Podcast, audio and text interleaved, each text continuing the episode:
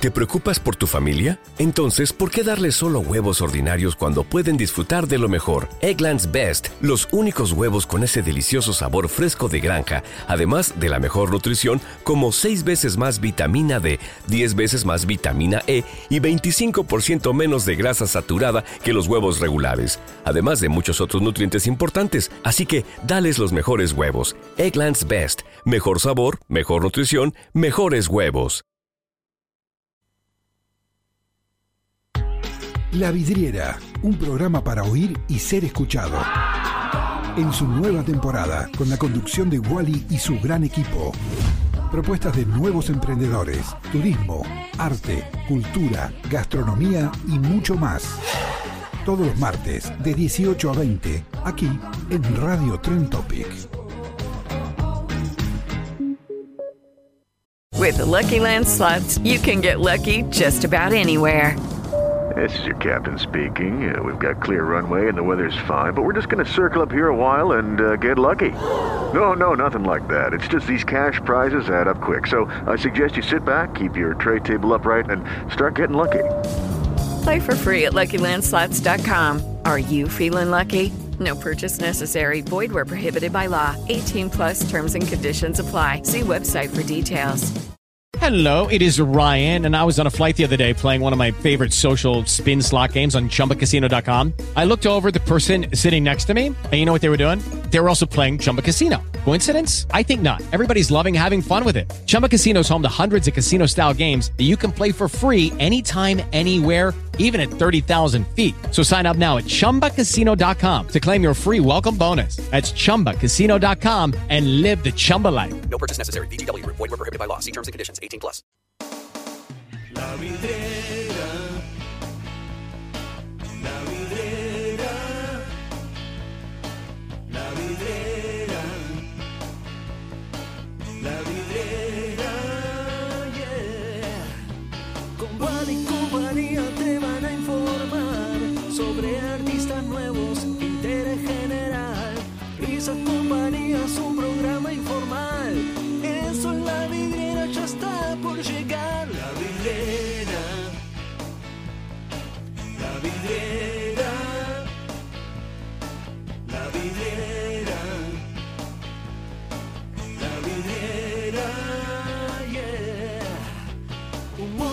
Noticias con Wally en la conducción.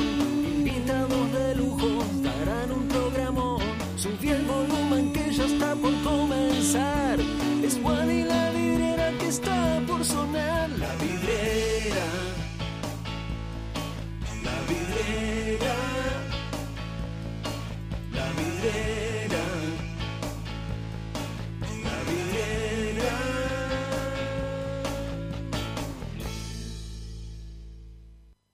With Lucky Land slots, you can get lucky just about anywhere. Dearly beloved, we are gathered here today to. Has anyone seen the bride and groom? Sorry, sorry, we're here. We were getting lucky in the limo and we lost track of time. No, Lucky Land Casino, with cash prizes that add up quicker than a guest registry. In that case, I pronounce you lucky. Play for free at LuckyLandSlots.com. Daily bonuses are waiting. No purchase necessary. Void where prohibited by law. 18 plus. Terms and conditions apply. See website for details. Step into the world of power, loyalty, and luck. I'm gonna make him an offer he can't refuse. With family, cannolis, and spins mean everything. Now, you wanna get mixed up in the family business. Introducing The Godfather at ChumbaCasino.com. Test your luck in the shadowy world of The Godfather slot. Someday, I will call upon you to do a service for me. Play The Godfather now at ChumbaCasino.com. Welcome to the family. VGW Group. No purchase necessary. Void where prohibited by law. See terms and conditions. 18 plus.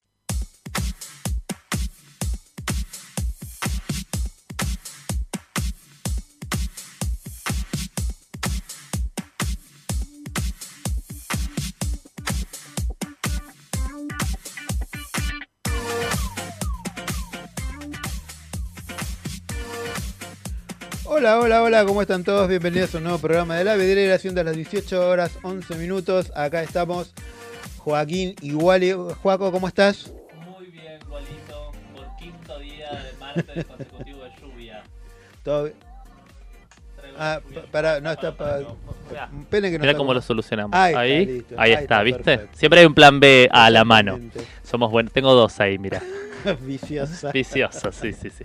Bien, no, te decía que quinto martes consecutivo de lluvia. Ay, Viste sí, que siempre razón. que me toca venir llueve. Mira vos. Así que soy medio como una especie de...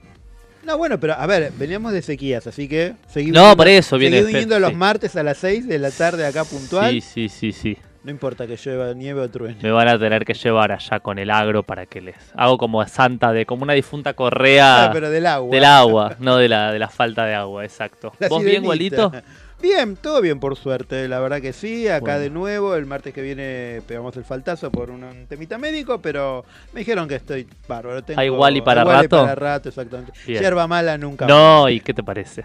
¿Qué te Nunca parece? muere, Son los que más, mirá la Mirta, imagínate. Son los que más viven. ¿Qué país le vamos a dejar a Mirta, no? Che, ¿estás bien?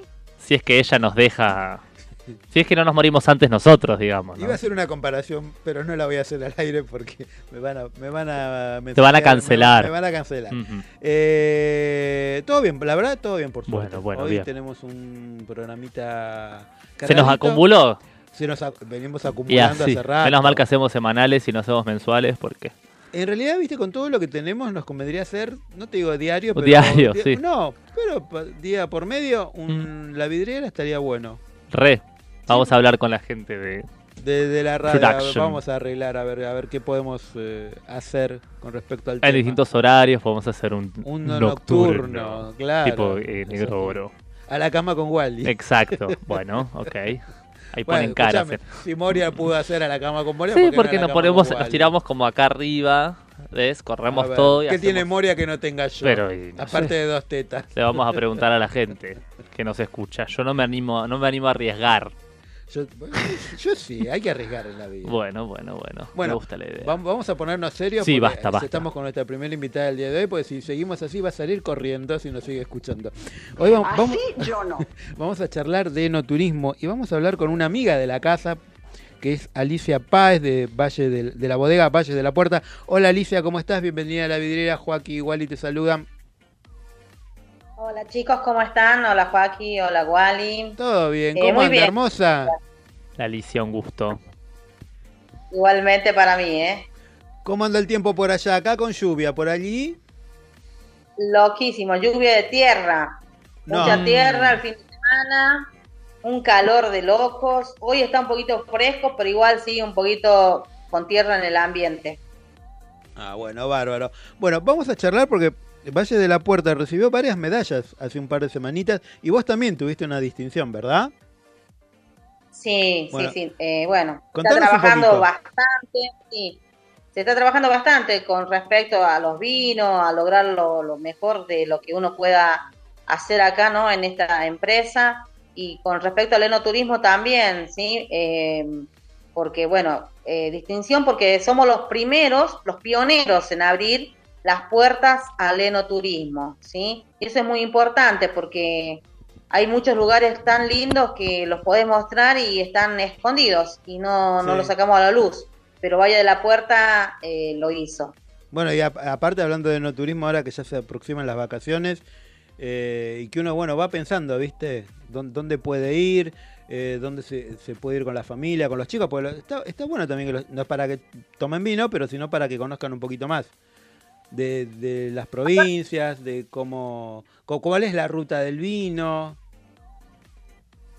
Claro, claro, aparte los chicos se divierten porque, bueno, si bien es cierto, la, la gente le teme un poco al calor de La Rioja, pero el calor es igual en todos lados, solo hay que saberlo disfrutar de diferentes maneras, ¿no? Acá tenés lindos lugares para visitar, ir al río, a mojarte, a bañarte, eh, conocer los viñedos, recorrer los viñedos, los olivares, pasar una linda tarde, un- una linda mañana, ¿sí? Y disfrutarlo en familia, sobre todo. Bueno, vamos, vamos a contarle a nuestros oyentes dónde queda la bodega. Eso iba a preguntar. ¿Dónde estaban ubicados, Alicia? Bueno, estamos ubicados en, sobre la ruta nacional 74, en el kilómetro 1186, la localidad de Vichigasta y departamento Chilecito, provincia de La Rioja. ¿sí? Si te queda de paso sobre la ruta, o sea que perderse no se puede perder nadie, hay unos carteles muy lindos de que dice Vaya de la Puerta, Eh, aparte se ve ahí, de ahí nomás de la ruta se, ya se ven los olivares, ¿sí? Qué lindo. Claro, es la misma. Esto, yo, eh, pequeña, digamos, este, confesión que me crié en San Marcos Sierras, en el noroeste de Córdoba. Hice la escuela en Cruz del Eje y es en la zona de Córdoba muy cercana ya al sur de La Rioja. Ahí también hay, olivares, entonces entiendo que la- toda la zona, digamos, de producción de eh, oliva eh, se extiende, ¿no? Eh, en la provincia de La Rioja, así como del vino. Sí, sí, sí, sí, totalmente. Olivos, viñedos, nogales ahora también, ¿sí? Hay una, digamos, hay, hay varias cosas que se van agregando, eh, varias plantaciones, entonces eh, se hace mucho más lindo todavía. Y ustedes producen, aparte de, digamos, de vino, también producen eh, aceite de oliva, aceitunas. Sí, eh, en realidad, bueno, los vinos, diferentes varietales, diferentes líneas, lo- el aceite de oliva sobre todo, porque Mm. la aceituna, lo que sería de mesa, se vende a otras empresas y no se elabora todavía acá, no se hace el proceso de aceitunas que las comestibles, ¿no? Sí, sí. Pero sí, se está cosechando también eh, en este año que viene, 2024, se va a cosechar nueces también. O sea, también tenemos nogales. Y también se está aprovechando lo que es la poda de olivo para hacer biocombustibles, ¿sí? Como es el pellet, que hoy se usa tanto, que es tan moderno para las estufas esas nuevas, modernas, que, que se puede, que funcionan con pellet, ¿sí? Y el pellet de olivo es eh, un biocombustible que se pudo sacar de la poda del olivo, ¿no? Ah, mira, mira qué, qué interesante. Bueno, es in- innovador eso. Sí, bastante, bastante. Y bueno, ya es algo que eh, es, digamos, un residuo, algo que antes lo tirabas, hoy lo estás convirtiendo en un biocombustible y aprovechas todo lo que tenés, ¿sí? Claro. No solo la, la, la fruta, sino también lo que sacas de la poda. Bueno, eh, que es eh, la- una temática en el campo, ¿no? De nuestros abuelos y bisabuelos, que uno aprovechaba todo en el campo. Porque en el campo tenés que aprovechar todo, porque no es como en la ciudad que si necesitas algo salís al chino de la, de la esquina y lo compraste. Allá no, allá te la tenés que arreglar con lo que tenés. Y lo que no inventarlo. Sí, totalmente, totalmente. Y Alicia, pero perdón, el proceso este que decís del pellet, ¿lo hacen, digamos, lo inician y lo terminan ustedes? ¿O ustedes lo que hacen es, es, digamos, vender la- los restos de la poda a otra industria? No, no, no. Todo se procesa acá. Acá se bueno. comenzó hace, una- hace un año que se, se hizo la fábrica de pellet. eh, se hace todo el proceso, la poda del olivo, después llevas la madera y después la transformas, ¿sí? Se hace todo el proceso y sale el producto terminado que sería el pellet. Perfecto. ¿Y eso ustedes, digamos, a dónde, a cómo lo comercializan? ¿Directamente a los consumidores? ¿Lo comercializan también a, a empresas, a industrias? Eh, por ahora se estaba comercializando a Mendoza y a Paraná y bueno, la idea es poderlo comercializar en toda la zona, ¿sí? Eh, bueno, eh, es una máquina, es una fábrica que está, es muy moderna, muy nueva, también tiene un año y bueno, hay algunas cosas que hay que ir eh, cambiando, mejorando y la idea es también poderlo exportar, ¿sí? Sí, bueno, que hoy en día eh, eh, la escasez de combustible se está haciendo notar. Porque sea Sí, que falte en sí o porque lo hagan faltar, eso ya depende. Pero hablando en serio, es, es algo que en- en el mundo va a empezar a escasear en algún momento, Sí. porque el petróleo no, no es infinito, sino que es finito, como, como todo material que se use para combustible. Pero eh, y está bueno esto de poder ingeniárselas y buscar el combustible en otros eh, productos. Sí, sí, totalmente. O sea, hay muchas cosas que se pueden aprovechar eh, o reutilizar y bueno, estamos en los tiempos tan modernos y tan cambiantes y tan difíciles que bueno, nada, hay que aprovechar todo lo que tenemos. Es, ver- es verdad. Alicia, eh, volviendo al tema, eh, cuando empezamos a hablar, eh, Valle de la Puerta fue distinguido con, si no me equivoco, con 13, meda- 13 medallas, ¿no? Y tre- 13 premios en general, entre oro y plata. Y contanos por qué fueron estas medallas. Y porque se elabora el mejor vino de la zona. Bueno, aparte, aparte por tener el mejor vino, Claro, bueno, porque bueno, se hizo este concurso que se hace todos los años, que se llama el Evinor, que es en la, ciudad de Chilecito, que participan eh, bastante bodegas, digamos, de la zona interprovincial. Y eh, se ha ganado gran oro en los vinos Colobati, en los vinos Gran Reserva, el oro en los vinos Torrontés de la Puerta Alta y se debe mucho, digamos, al trabajo que se hace, que hace la gente, no solo la gente que elabora el vino, sino la gente que trabaja en campo, o sea, que es una cadena. No solo es el mérito y el logro de, un par de personas que están haciendo el vino, sino de toda la gente que, cuida la planta, que, la poda, que la cosecha. Y bueno, se han logrado hacer unos muy buenos vinos que han llegado a, a ganar esta, estas medallas, ¿sí? Eh, sí, y aparte vos también recibiste un, un reconocimiento. Me contó un pajarito. También. sí, bueno, por eso, por ser los primeros en estar trabajando en, con enoturismo, abriendo las puertas. Aparte se ha trabajado en proyectos que ha, ha, ha puesto, digamos, eh, en marcha eh, la provincia, la nación, eh, directrices, ¿no? Uh -huh. Para poder nosotros ir avanzando, porque no solo es un trabajo que se hace a diario y, y queda en solo en el trabajo, sino también en lo que uno va aprendiendo y va mejorando cada día, ¿no? Sí. Y eso hace que esto vaya logrando eh, poder eh, tener, digamos, reconocimientos, porque al esfuerzo sobre todo, ¿no? Al esfuerzo, al trabajo, al compromiso uh -huh. Y, las ganas de seguir haciendo. ¿no? Y, y, hablando de esfuerzo, trabajo y compromiso, vos también tenés una linda historia con, con, con respecto a, a, la bodega. Si, si nos querés, si, yo sé, yo, a mí ya me contaron, pero me gustaría que vos cuentes cómo empezaste en la bodega. El público se renueva. Exactamente. Sí, bueno, mira, eh, yo ya llevo prácticamente 30 años en la empresa, eh, casi, bueno, casi desde el comienzo con todo. Yo, empecé plantando los viñedos, los olivares, eh, podando, cosechando, eh, trabajando en la parte, en la zona industrial, cuando se hizo la, bodega, haciendo la recepción de la uva, trabajando adentro con las mangueras, con los tanques.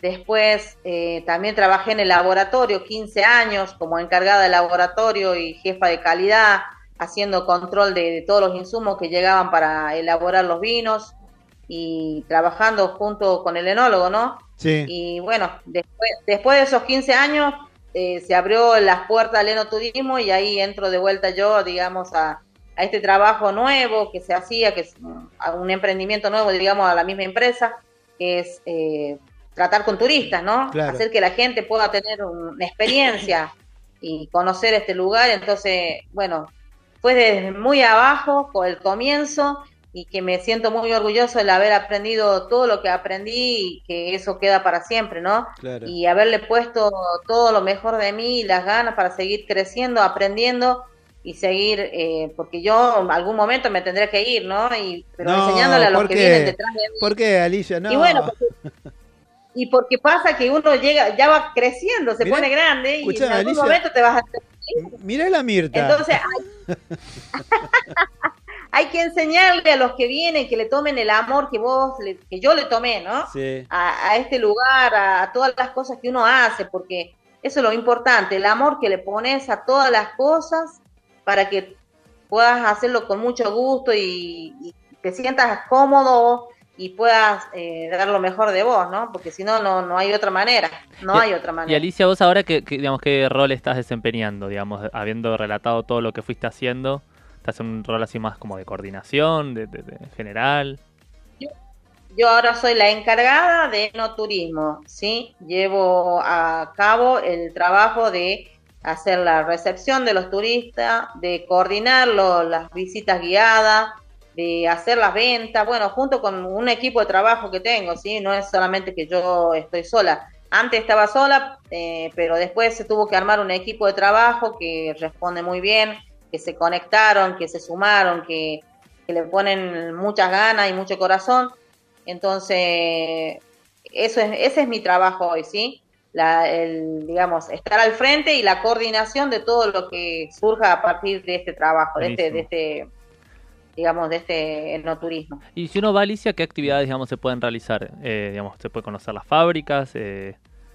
¿Cuáles son los recorridos? Claro, podés, podés, eh, incluso vos tenés, eh, podés in- ingresar a la página de Valle la Puerta para que puedas eh, hacer una reserva o directamente venís. Hay diferentes horarios. A partir de mañana, que es noviembre, ya primero de noviembre, vamos a cambiar los horarios de visitas.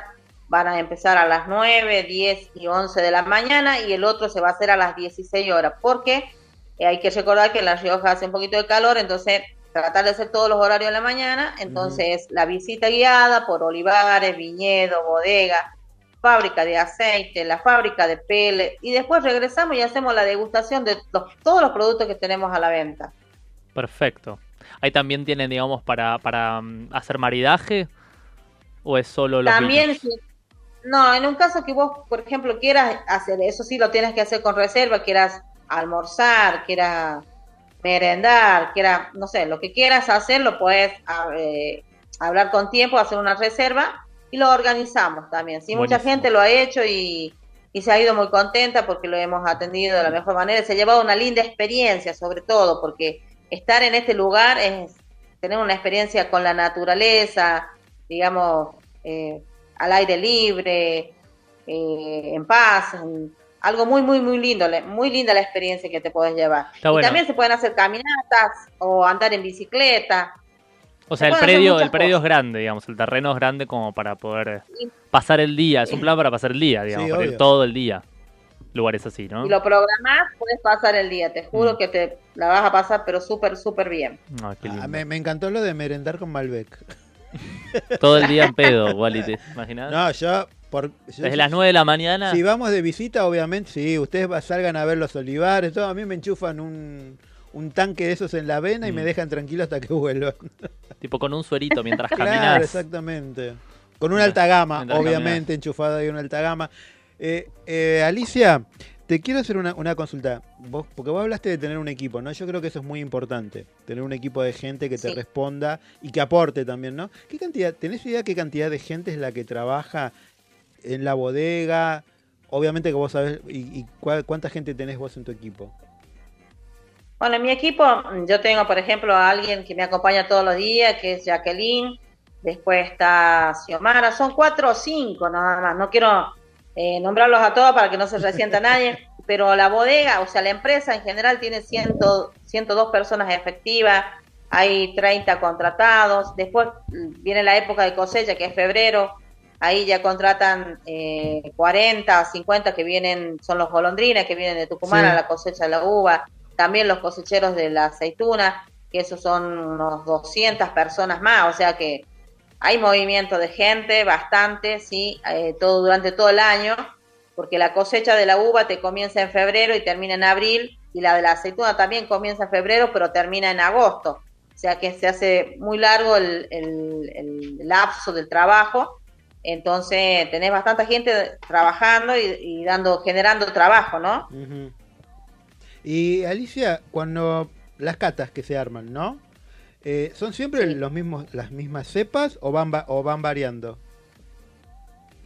Eh, nosotros tenemos diferentes líneas de vino, tenemos la línea clásica, la línea alta que es con un toque de roble, el reserva, el gran reserva que son los vinos de guarda, la los colección de quinquela, que seguramente ustedes están con, en conocimiento de todos esos vinos, ¿no es cierto? Sí, sí, la, y la he nosotros cuando hacemos las, las catas de vino, le ponemos todos los vinos para Ah, me degustar, encanta. ¿sí? No mezclamos, no mezquinamos nada. Y si surge algo nuevo, también lo degustamos, ¿sí? Ahora tenemos espumante también, hay unos vinos dulces, un vino dulce natural que es un espectáculo que a la gente, más que todo, mayormente a las mujeres, les encanta, se van fascinadas y se quieren llevar la bodega.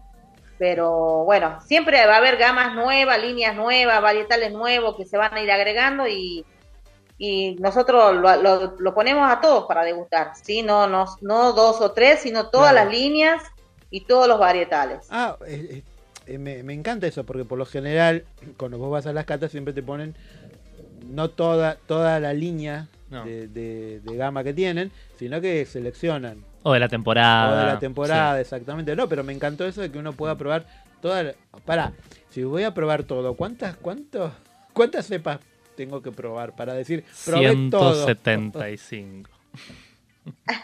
Y cepas tenés cuatro, cinco o seis, pero vari- eh, digamos líneas, ¿Líneas? con unos 20 vinos, 20 vinos Ah, te estoy hablando, Está ¿sí? bien, listo. Tengo de las 9 de la mañana hasta las 5 o 6 de la tarde, tranquilamente podemos probarlo. Qué rico. Che, Alicia, Sí, eh, sí. eh, ¿dónde, ¿ustedes dónde comercializan los vinos, digamos, acá en Buenos Aires? ¿Podemos encontrarlos? ¿Hay algún punto específico donde nos tenemos que acercar? Y siempre va, lo vas a conseguir en vinotecas, en algunos hipermercados. Por ahí yo he, viajado a Buenos Aires y los he visto en algunos supermercados chinos también, ¿sí? Ah, buenísimo. No en todos, pero en algunos los he visto. También hay distribuidores que después si ustedes le pasan mi número, eh, la gente le podemos dar los datos de a dónde están los distribuidores para que puedan conseguirlos también, porque por ahí depende del lugar, no lo consiguen, Claro. ¿viste? Si no se puede pedir, digamos, por, tienen pedidos como por internet o por teléfono, como para ver si llegan a, a También, se, domicilio. También se puede mucho así. hacer pedidos online si el distribuidor no abarca la zona esa, ¿sí? No hay ningún problema, se puede escribir, me, me pones en contacto y yo le paso todos los datos. Ok, o sea, podemos comprar tanto el vino como el aceite. Todo, todo lo que se te ocurra que nosotros tengamos a la venta, también. Ah, bueno, me encanta. Alicia te manda los vinos a tu casa. Exactamente. Vinos y aceite. Qué bien, qué rico. Qué rico. El aceite de oliva a mí me encanta. Yo todavía no probé. No. Ya, ya estoy tirando el mangazo. Yo todavía no probé el aceite Y aparte de de, Valle esa, de la Puerta. de esa zona, este que me imagino que digamos que la, que la, la tierra es muy, muy similar a la del noroeste de Córdoba, sur de la, sur de la Rioja. Eh, los, los olivos crecen muy bien, son Sí. muy grandes y las aceitunas que yo he probado, tanto ahí de la zona Cruz del Eje como del sur de la Rioja y demás, son realmente no tienen nada que ver con las aceitunas que uno compra en el supermercado, me- me- ¿eh? igual Son dos cosas totalmente distintas, son carnosas, tienen fruta, sabor. no, no, es bueno, en general, ¿no? Pero la, la verdad que los olivos de ahí son increíbles, el aceite de oliva ni hablar, de hecho yo nunca compro acá, siempre cuando voy a, a visitar a mis padres que todavía viven allá, me traigo, me traigo aceitunas y olivas de, y aceite de oliva de esa zona. Eh, sí, mira, yo lo- eh, he participado en la FIT en este año. eh, bueno, y ha ido una gente ahí que llevaba unas aceitunas, creo que era de Ulapes. Me quedé impresionada el tamaño que tenían esas aceitunas, que era que el tamaño de un huevo. Te juro que yo decía, No. no, puede ser, no lo puedo creer. Impresionantes, impresionantes las aceitunas. No, y aparte O sea, la, la carne que zonas de- tiene. Sí, sí. No, no, sí, lo que se compra acá creo que es el, lo- el rezago de lo que exportan, porque no hace mucho tiempo que eh, realmente no, no como una, una aceituna rica. Mm. Y mira que siempre voy variando dónde comprar los lugares, pero no. Es in- no, no, no, No, y aparte muchas veces, bueno, las aceitunas verdes, que en general son las que por ahí se consumen más acá, son aceitunas, digamos, que están, eh, no, no conozco en detalle el proceso, digo, pero que le, le agregan muchos, mucha sal o soda cáustica y demás para, para ablandarle, para madurarla, entonces todo Claro. eso te quema, digamos, te le mata todo el gusto, todas las propiedades que originalmente pasa. tiene la aceituna, claro, y nosotros cuando compramos aceitunas, por ejemplo, de Cruz del Eje, las hacíamos en salmuera, en casa. Digamos, eh, vos, vos mismo te las podés armar, prepararlas. Después pasamos la Y, receta. y, bueno, sí, ya- yo no lo hice puntualmente, lo hacían mis papás, pero bueno, este, la zona es muy, para el, el olivo, este, la verdad que anda muy bien. Siendo que es una zona justamente muy seca, como Claro. decía ella, ¿no? Donde no llueve casi nunca, si llueve, llueve muy poco, hay mucha tierra, mucha sequía. Este, es bastante agreste para otro tipo de cultivos, pero tenemos para... que mandar allá. Sí, podemos hacer eh, móvil. Claro, ¿por qué no? ¿Eh? Y llevas Allá, la Alicia. Y llevo lluvia yo, aparte, sí. Claro, vamos a contarle a Alicia porque es Ahí el está, chiste. mirá. Porque eh, hace cinco martes que vi- está viniendo Joaquín y los cinco martes It is Ryan here, and I have a question for you. What do you do when you win? Like, are you a fist pumper? A woohooer, a hand clapper, a high fiver. I kind of like the high five, but if you want to hone in on those winning moves, check out Chumba Casino. At chumbacasino.com, choose from hundreds of social casino style games for your chance to redeem serious cash prizes. There are new game releases weekly, plus free daily bonuses. So don't wait. Start having the most fun ever at chumbacasino.com. No purchase necessary. VGW Group. Void were prohibited by law. See terms and conditions. 18 plus. Step into the world of power, loyalty, and luck. I'm gonna make him an offer he can't refuse. With family, cannolis, and spins mean everything. Now, you wanna get mixed up in the family business. Introducing The Godfather at ChumbaCasino.com. Test your luck in the shadowy world of The Godfather slot. Someday, I will call upon you to do a service for me. Play The Godfather now at ChumbaCasino.com. Welcome to the family. VGW Group. No purchase necessary. Void where prohibited by law. See terms and conditions. 18 plus. Llueve. Por te digo que te lo mando para allá si necesitan algo de agua.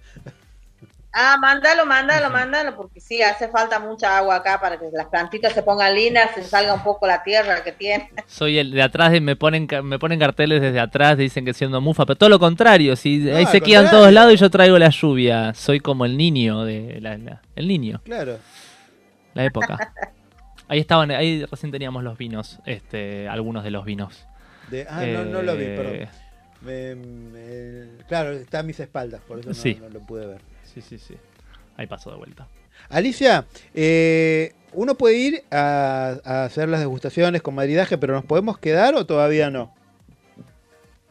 Ah, o sea, quedarte Claro, por el día sí, un- pero no hay no hay hospedaje todavía, ¿eh? no hay hospedaje. No sé en algún momento si se pueda dar Ajá. ese tema de un hospedaje, una cabaña, algo. No sé, no hay nada dicho, pero tampoco que ni sí ni que no. Hay que ver. Todo puede ser. Exacto, todo puede ser quien gane, depende de quién gane. A ver, ¿qué hacemos? Alicia, vos eh, también recién nos hablaste, cuando estábamos hablando de las cepas y de la línea de vinos, ¿tienen algo nuevo? ¿Tienen algo nuevo que estén por sacar? ¿Podés chusmearnos algo? Ay, sí, creo que hay algo nuevo que no estoy muy, muy al tanto, pero sé que hay algo que es un vino naranjo, que es hecho de un Uh. torrontés. Acá nos anotamos. Ya, ya, poneros en la lista de espera. Bueno, Perdón por la pregunta, Bueno, eh, algo- quizás media tonta, pero ¿el vino naranjo tiene que ver con el color o tiene que ver con presencia de... con el de- color, con el color, creo yo que es con el color que, que va, va a tener el vino, ¿sí? No estoy muy al tanto, pero ya lo vamos a averiguar para después hacerles una, un comentario más preciso sobre este tema. Pero Y- hay algo novedoso, seguro. Y, Y mandar, hay, sí. y te voy a tirar la manga, mandar un par de botellizas Manda. acá a Burruchaga 440, sexto D, Capital Federal. Mira cómo es, igualito. Toda pregunta tiene una trampa, Ahí ¿viste, vamos. Alicia? Ahí vamos a conseguir para mandar y el aceite que también no lo probaste, que No, no, el, que el no aceite, hayamos- me- la- la- sinceramente me encantaría probarlo. Me encantaría probarlo. Eh, yo soy de consumir mucho aceite de, de oliva, Oliva. y de hecho, y volviendo al tema, tampoco se encuentra un aceite de oliva bueno. Y es difícil, acá en dietéticas, por ahí un lugar es muy de vuelta, lo mismo de siempre, sí, que traiga justamente esta zona. Claro. Yo he visto en la dietética por ahí abajo de mi casa aceite de oliva de, de- de esta zona, pero no siempre, es difícil. Es, di- es difícil. es si no vas y traes, Bueno, pasa igual que con los vinos. Mm. También, o sea, uno Mm. realmente tiene que probarlo para saber si es bueno o no, pero es- es muy difícil encontrar un muy buen vino como lo de lo de Valle del- de, de la Puerta. Eh, Alicia, eh, quería preguntarte con respecto a esto de, de las catas y todo. Bueno, y aparte vos que conoces, me encantó lo que vos conocés todos los procesos. Y eso es- Sí, me, todos me los pa- me parece genial, ¿no? Que empezar desde el- lo básico ¿no? Poder conocer todo, porque eso también te brinda poder ofrecerle a la gente que va a visitar la bodega, eh, poder contarles realmente Mm. cómo, cómo se, se hace el vino. Sí, sí, sí, totalmente, porque entonces la gente se va maravillada porque, o sea, no necesitas muchas eh, muchas palabras técnicas para explicarle. Ellos dicen que es muy sencillo lo que les explico y se van encantados porque a veces con muchas mm, palabras técnicas la gente por ahí no te entiende. Claro, Y bueno, entonces con algo sencillo, algo muy natural, como uno lo tiene ya eh, incorporado, entonces la gente lo, lo, lo entiende perfectamente y te encanta.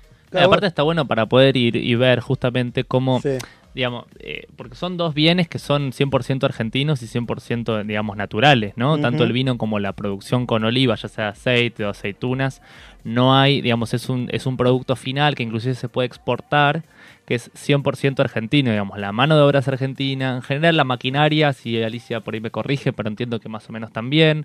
Este, bueno, es una economía regional, estamos hablando de La Rioja, del norte de Córdoba, que, bueno, del vino, ni hablar San Juan, Mendoza, un montón de provincias. Entonces también está muy bueno por eso, porque es eh, una, una economía regional y que es un producto 100% eh, local y natural, ¿no? Sí, Como tiene mucho valor, me parece. ob- obviamente. Aparte me encanta lo que dice Alicia, porque cuando te habla muy técnico, ¿viste? Mm. Yo siento que, que como que me quieren vender algo, Mm. ¿no? Y, y- y me encanta cuando lo bajás al, al pueblo, Sí, ¿no? sí, o sea, cuando podés entender te dicen con, con las palabras justas, no de más. Entonces uno creo que se va más contento que cuando te habla, viste, si te habla muy técnico, como que decís que no, entiendo, y uno, se siente mal también, ¿no? Por no entender. Sí, y también a veces hay una lógica media, quizás en el vino se da un poco más, no sé tanto en el, en el tema oliva u otras cosas, pero medio elitista quizás, ¿no? De esta cosa de hablar entre quienes conocemos y dejar afuera el resto que toman cualquier cosa y no saben lo que toman. Parece que en los últimos años que ha aumentado considerablemente la- el consumo de, de vinos y la variedad de vinos en góndolas, eh, los ciudadanos comunes, si querés, los que no sabíamos de vinos, nos fuimos acercando mucho más. Claro. Y gracias a estas experiencias, ni hablar, digamos, ¿quién no conoce a alguien que haya ido ya, sobre todo a Mendoza, quizás Sí, que es el es destino más común, a alguna bodega, aprender, a conocer de vinos y a la vuelta ya sabes, digamos, cuál es el, por ahí el varietal que te gusta, dónde puedes encontrar vinos ricos, probar todo. ¿Qué, eso hace, no sé, 5 o 10 años no, no, existía, digamos, uno No, compraba era- el vino de era- marca. Era como vos yo. decís, uno creo que tenía que saber para tomar vino. Mm. Y después, bueno, se fue haciendo más- más Democratizando, popular, sí, democratizando, sí. haciéndolo como más popular. Y en realidad uno tiene que tomar el vino que le gusta. Mm. Y punto. ¿O no, Alicia? Totalmente, uno, o sea, por ahí la gente te dice cuál es el mejor vino. Y el mejor Todos. vino es el que te guste a vos, Claro. porque yo te puedo decir, me gusta el Gran Reserva, pero si la persona no tiene un, un, digamos, un paladar conocedor o no sabe de vinos, entonces le va a parecer, eh, digamos, horrible. En cambio, si va probando un vino, se va acostumbrando eh, el paladar y lo va enseñando, yo creo que y con el tiempo te va a gustar, pero siempre va a ser el mejor vino el que le guste a cada uno, ¿no? Mirá que yo no el es mío... necesario que sea un vino caro, ¿no? Claro, no, obviamente. Yo he probado vinos caros y que la verdad sí no lo vale. No lo vale, o sea, yo creo que eh, hay muchos vinos sí que van en- de acuerdo al precio-calidad y otros que no. Sí, totalmente, sí, hay, hay vinos que por ahí, como es como decís vos, eh, vinos muy caros que, o sea, no es el precio lo que dice en lo que está dentro, Claro. ¿no es cierto? Pero a lo mejor hay un vino, por decirte, una línea joven y, y te encanta y no es tan caro, pero eso depende de cada uno. Aparte, el vino, yo digo, yo siempre pienso, ¿no?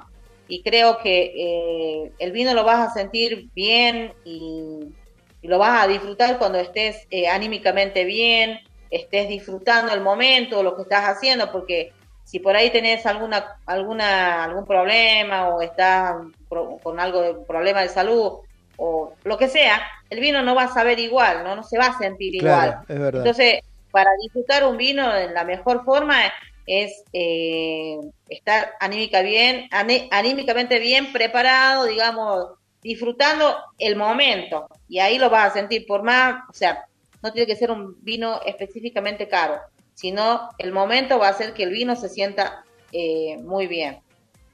Sí, el, el vino siempre te hace Y también bien. otras variables, ¿no? Como, no sé, bueno, de repente se hace calor, se hace frío, digamos, a mí, no sé, cuando hace mucho calor me gusta tomar vinos más rosados, este, mm, Un de, de Malbec, dulce. ¿no? Los dulces, ¿sabes qué? Ay, me cuesta mucho, no, no, porque tengo un paladar muy de lo Dulce, amargo yo.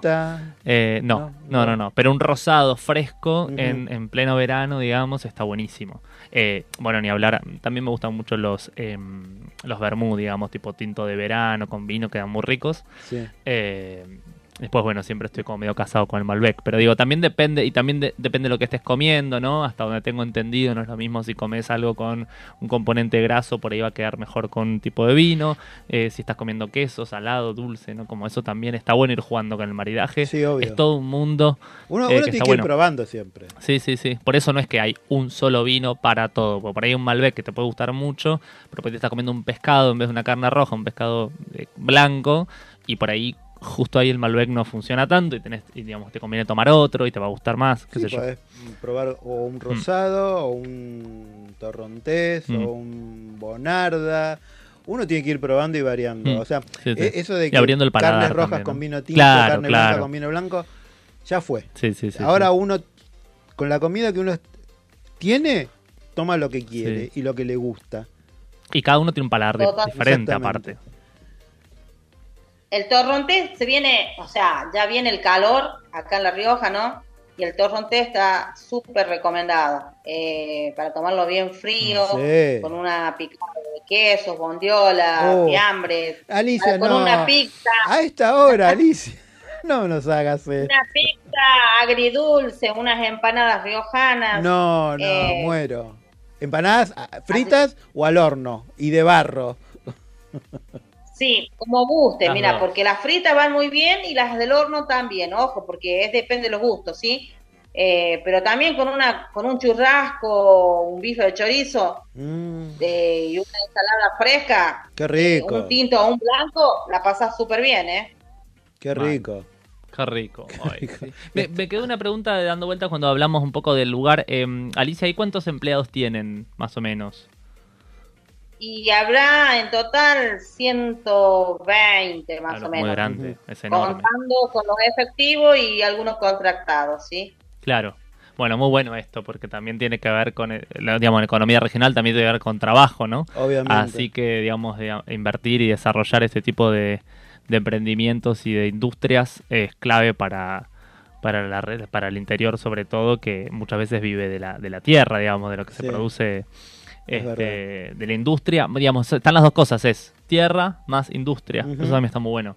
Así que, Sí, a- bueno apar- saber. Aparte de la bodega, por lo que cuenta Alicia, también va in- innovando y buscando nuevos mercados. Claro. Que eso también, a su vez, genera más trabajo. Mm. Sí. sí, sí, totalmente. Siempre se va innovando y buscando que esto vaya en crecimiento, porque siempre hay algo nuevo, ¿sí? Que va surgiendo y no te puedes quedar en el tiempo, porque si no, vas es- perdiendo. Es verdad, es verdad. Alicia, para ir cerrando la nota, contanos un poquito dónde tenemos que llamar si queremos ir a visitar la bodega y a conocerte a vos, obviamente. Bueno, tiene, tienen eh, para llamar, por ejemplo, a mi teléfono, que es eh, 03825 52 64 67. Eh, y bueno, y si no, buscar en la página, buscar hacer reservas, eh, porque ahí nomás te tira el otro número más, Sí. o si no, te, te va dando- Hoy, por ejemplo, en Google podés buscar todo, ¿sí? Sí, es te verdad. trae directo y te lleva. Antes era más difícil, hoy ya no, ¿sí? No, hoy ya no. Hoy ya es mucho más fácil poder encontrar, porque a veces viene la gente y te dice: Lo busqué en Google y, me, y la mejor bodega me trajo hasta acá, dice. Entonces, Claro. no se pone contenta. Bueno, bien, bien. Gracias a Google. Estamos en todos lados. Recordanos, Alicia, entonces el nombre de la bodega, si podemos este, buscar la página por internet. Bueno, bodega Valle de la Puerta, ¿sí? Provincia de La Rioja, departamento Chilecito, localidad de Vichigasta. La pueden buscar por Google, lo- eh, también tiene la página de Instagram, también lo pueden contactar por ahí. Y bueno, y ellos también van a saber si vos no con- encontrás los vinos de Valle de la Puerta, dónde los puedes comprar y si no te los mandan a la puerta de tu casa. Eso me parece genial. De Valle, de la puerta a la puerta de tu casa. Muy bien, como Muy corresponde. buena la propaganda. ¿eh? Alicia, Muy bueno. muchísimas, muchísimas gracias por haber estado acá en la vidriera. Gracias por tu buena onda siempre con nosotros y ya prontamente te iremos a visitar. Cuando gusten, los esperamos a todos, tienen que venir, no se, o sea, no, no, no se la pierdan, porque No, tienen que venir no. acá, es un lugar muy lindo, ¿sí? Mira, yo en, este verano estamos planeando eh, con, con Marcelo, con mi pareja, ir a conocer. Él no conoce, yo ya conozco Catamarca porque mi mamá es de Catamarca. Y de paso llevarla a mi vieja a, a- a Catamarca. Así que por ahí nos hacemos Catamarca, La Rioja y los vamos a Tucumán también porque tenemos- queremos conocer también Tucumán. Así que obviamente Te que quedan cerquita. Por eso de Catamarca a La Rioja estamos hay un paso. sí, tenés que venir, tenés que, tienen Sí, sí, que sí, venir, vamos a ir. Los esperamos siempre, siempre, para que nos puedan visitar y, y disfrutar el momento, ¿sí? La experiencia tan linda que se puede llevar de acá. O- obviamente, aparte es tan lindo el campo, por lo menos a mí me encanta. Es mu- muy, muy, muy lindo. Alicia, muchísimas gracias por haber estado acá. Te mando un beso enorme y mucha suerte por todo. Gracias, Alicia. Un beso muy, muy grande. Gracias por toda la info. Gracias a ustedes, gracias a todos y bueno, un, un abrazo desde aquí, ¿sí? Otro desde acá y Hasta muchos siempre. éxitos. Igualmente. Bueno, así ha pasado Alicia Páez de Bodega. Valle de la Puerta. Me encanta, porque aparte empezó desde abajo. Sí, sí, sí, Y sí, conoce sí. todo el procedimiento No, de la encanta. bodega, todo el trabajo que hay detrás. Y, y y si uno tiene que informar, y también no solo para informar, sino también si vos tenés que dirigir gente, Mm. sabes cómo dirigirlos y si hay algo que está mal, sabes explicarles por qué. Porque no hay nada peor, viste, que te digan está mal y porque yo lo digo. No, y aparte habla de también pasa. habla muy bien del emprendimiento, digamos, Claro. ¿no? de haberlo convertido en una empresa enorme con casi 150 empleados, que vende vinos en todo el país, que innova. Eh, está buenísimo. Y, y aparte, habla también muy bien de la bodega Mm. porque prepara a su gente. Mal, claro. ¿Viste? Sí, sí, que la persona que inicialmente Claro, ingresó es hoy la que está formando a los nuevos. Claro, que no te quedas solamente en un puesto, sino que ven Sí. que vos podés ascender, entonces te dan la oportunidad de hacerlo y eso también habla muy bien de la... Sí, de seguro de alguna empresa quizás que al principio habrá sido más familiar y que terminó siendo. Sí, digamos, como empresa muchas de las grande. grandes bodegas, por lo general, Por eso. son empresas, chiquitas. familiares Sí. que después con el tiempo fueron, fueron creciendo. Juaco, ¿te parece vamos a un temita musical? Muy bien, ¿Sí? vamos. Vamos a descomprimir un poquitito. Y bailar bien. Ah, bailar Ustedes cuando no nos ven, porque está el, el- el separador, nosotros nos ponemos a bailar acá arriba de la mesa y todo. Hacemos de cuenta que estamos en la UAT. Sí, sí. Pero con mate, no con vino. Ojo, no se confunda. Por ahora. Por ahora, podríamos implementar la copita. Ya volvemos. Ahora que decís.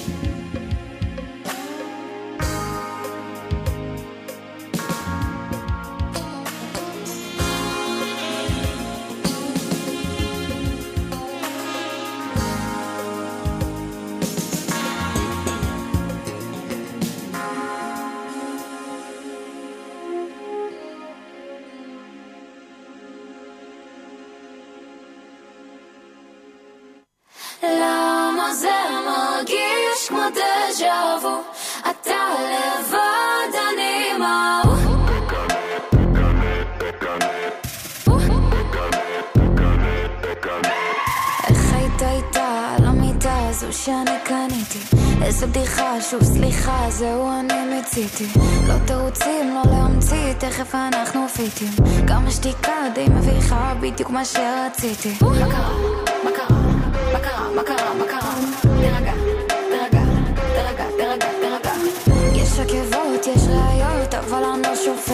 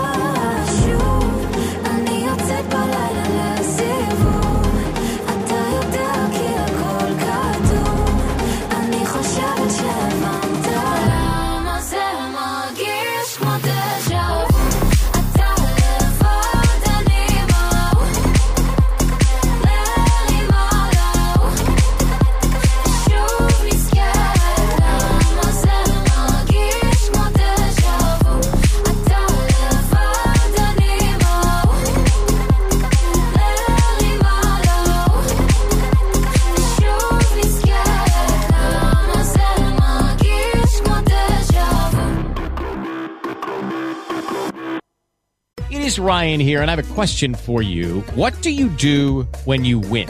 Like, are you a fist pumper? a woohooer, a hand clapper, a high fiver. I kind of like the high five, but if you want to hone in on those winning moves, check out Chumba Casino. At ChumbaCasino.com, choose from hundreds of social casino style games for your chance to redeem serious cash prizes. There are new game releases weekly, plus free daily bonuses. So don't wait. Start having the most fun ever at ChumbaCasino.com. No purchase necessary. BGW. Void were prohibited by law. See terms and conditions. 18 plus. ¿Necesitas ayuda? En O'Reilly Auto Parts te ayudamos. ¿Necesitas algún consejo? Te aconsejamos. Nuestros profesionales en autopartes están siempre disponibles para ayudarte a encontrar lo que necesites. Excelente servicio al cliente es solo una de las ventajas que ofrece O'Reilly Auto Parts. Los profesionales en autopartes. Auto Parts.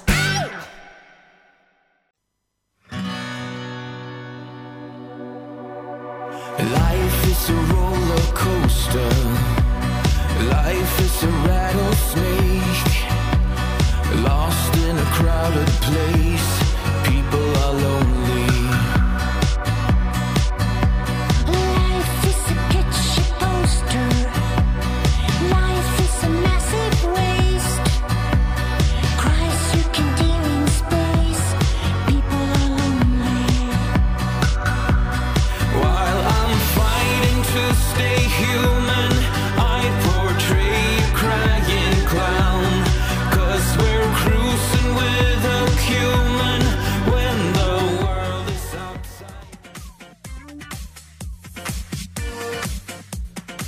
Hola, hola, y acá estamos en nuestra segunda hora de programa. Eh, ya estamos conectados. Perdón, me- yo, yo me desconecté un poquito. Yo me desconecté un poquito. Me voy a reconectar. Bueno, eh, ya estamos acá en nuestra segunda hora, 19 horas, un minutito. Eh, de. ¿Eh? ¿Qué? No, ahí nos ¿Qué ve la cámara, Ah, estamos conectados. ¿Estamos, en ca- estamos al aire? Sí. Con, con esa no. Eh, Con esa no. con esa no. Ta- ¿quién era? Ah, Mirta. Mirta, Mirta. Mirta, Hoy estamos Mirta. full. Al final la vieja nos ha, se ha apoderado de nosotros. Yo no queriendo que sea mi- mi, musa y mira, estamos meta Dixit de, Mi- de Mirta. Bueno, va a quedar para la historia. o sea, Obviamente, obviamente. Tremendo personaje. La verdad que sí. Eh, pero hablando de, per- de personajes de cine y teatro, ¿a vos te, Te gusta el teatro? todo. Me encanta, hice teatro. Yo estoy repitiendo también como en los programas Mirta, pero este sí, me encanta el teatro. Y me gusta el teatro independiente. Me gusta en todo sentido, me gusta bancarlo, me gusta porque es más accesible, me gusta porque es mejor, que en general las obras están más, más piolas que las de, no sé cómo se compara el otro, cartelera, qué sé yo, lo más comercial. Eh, y vivo en un barrio rodeado, de hecho vivo a muy pocas cuadras de, de la obra que se va, se hace acá, en Gallo al Sí, 800. va- vamos, a- vamos a decirle a la gente, Así vamos que- a estar hablando de la, de la obra Una línea azul plateada en el río y vamos a hablar con una de sus protagonistas. Ella es María Svarsman. Hola María, ¿cómo estás? Bienvenida a la vidriera. Joaquín y Wally te saludan. Hola María. Hola, hola Joaquín, hola Wally, buenas tardes, gracias por la invitación. No, por favor, gracias a vos por, por estar ahí y por dedicarnos estos minutitos para la nota. Contanos un poquito de qué se trata la obra. Mira, la obra cuenta la historia de dos mujeres en una situación de, de extrema precariedad y vulnerabilidad que se encuentran fortuitamente y bueno, les ocurre un suceso, ya que una de ellas está en una determinada situación, está transitando un embarazo y, tienen este encuentro donde mi personaje Lagarta la lleva a, vivir eh, a la PIN, que es la, la- el personaje que está, que está transitando el embarazo, la lleva a vivir y bueno, eh, lo que sucede a partir de allí que les cambia la vida a ambas. Hola, oh, se cortó. ¿Estás ahí? Ah, no, Hola, hola. pe- Pensé que Sí. se había cortado. No, no. Me, quedé tildado, perdón. Vos querías que siga. Claro. Vos ya querías toda la Sí, historia. bueno, lo, lo- lo que quieran, lo que quieran seguir preguntando es que estamos, pero bueno, básicamente eso es el, el marco de la, de la obra. de, de la obra, claro. Eh, yo leí la gacetilla, eh, no voy a spoilear nada, bueno, pero trata de un tema que justamente se ha puesto, gracias a un candidato, se ha puesto en boga. Sí, así es. Ah, exactamente. Eh, y cuando, cuando leí, ¿no? Dije, y, y me pensé sobre, sobre el tema, eh, y dije que, no lo voy a spoilear, pero es, es algo que realmente pasa en nuestro país, eh, y que pasa por culpa también de, de nuestros eh, gobernantes. Sí, sin duda. ¿sí? Sin duda. Sí, sí, sí. Te- te- Sí, comenta... Ah, perdón. No, no, decilo, decilo. No, eh, eh, digamos, esto, de hecho, incluso la, mm, la creación de este texto, de la dramaturgia, está situada alrededor del año 2000. ronda aproximadamente esa época. Y bueno, estábamos en, una, en un contexto sociopolítico y económico muy complejo, ¿no? Este, quienes transitamos el 2001 sabemos muy bien todo lo que se estaba gestando en ese momento. Eh, quienes estábamos saliendo de, de nuestra adolescencia buscando nuestros primeros trabajos, eh, veíamos todo lo que las situaciones de desocupación, las, las situaciones de, de precariedad en, distintos sentidos. Entonces digo, es un tema que también eh, recurrentemente al que estamos volviendo a eso. ¿no? Eso es, es una verdad muy, muy triste. Eh, pero son temas que, que, que están pendientes, ¿no? Hablando de estos 40 años de democracia y todos son temas que están pendientes de resolver en nuestra sociedad. Sí, y aparte sobre el, eh, también tanta gente ¿no? que está en, en esa situación de vulnerabilidad, ¿no? que uno a veces eh, eh, está tan ensimismado en, en- en nuestros propios problemas que no, no llegamos a verlos. Y si los llegamos a ver, no sabemos cómo solucionarlos, no, no podemos encontrar la manera de, de poder facilitarle un poco la vida a esta gente. Sí, es muy, es muy difícil, es muy duro lo que decís y es bien cierto, ¿no? Porque desde una voluntad individual es, es muy complejo cambiar Sí. algo que es, que es estructural y que además es creciente, ¿no? Porque no es que la situación ha mejorado, sino que los índices de pobreza a lo largo de, de- de nuestra historia, bueno, ha crecido, bueno, todas cosas que, que sabemos, pero creo que ahí interviene un poco el, factor de, de una obra de arte, ¿no? De una manifestación artística que no, no te va a resolver una, una cuestión, una problemática, pero sí es importante siempre para visibilizar, es importante para discutir, para debatir, para problematizar algo, para volver a ponerlo ¿no? sobre la mesa, es decir, bueno, no escondamos las cosas que nos están sucediendo, sino hagámonos responsables y también como sociedad, colectivamente, empecemos a abrazar causas, empecemos a, a hacernos cargo de, de qué debates estamos pendientes, incluso para pedirlo a nuestros gobernantes, ¿no? Que lo resuelvan. Sí, sí, sí, No, es y- verdad. y, también María, imagino, para, eh, para visibilizar y seguir visibilizando la necesidad de, este, digamos, seguir manteniendo mecanismos, ya sean estatales, institucionales, digamos, públicos, pero también privados, de otras organizaciones y demás, de este, ayuda, contención, acompañamiento a las mujeres, sobre todo en situación de vulnerabilidad económica, que cuando transitan alguna relación, digamos, alguna, ya sea un embarazo o una vez que, eh, o transitan la posibilidad de un aborto, o transitan un, eh, la- el posembarazo, digamos, una vez que tienen sus niños todavía pequeños y están en una situación de vulnerabilidad económica, la necesidad de. Acompañamiento de actores de la sociedad en un momento donde este, se discuten justamente eh, la importancia de esos, de esos mecanismos de contención social que las mujeres en estas condiciones necesitan para poder sacar adelante sus vidas y sus niños y niñas en caso de que, este, por ejemplo, no se realicen abortos, en caso de que se realicen abortos que puedan este, eh, atravesar esa, esa intervención de la forma más segura.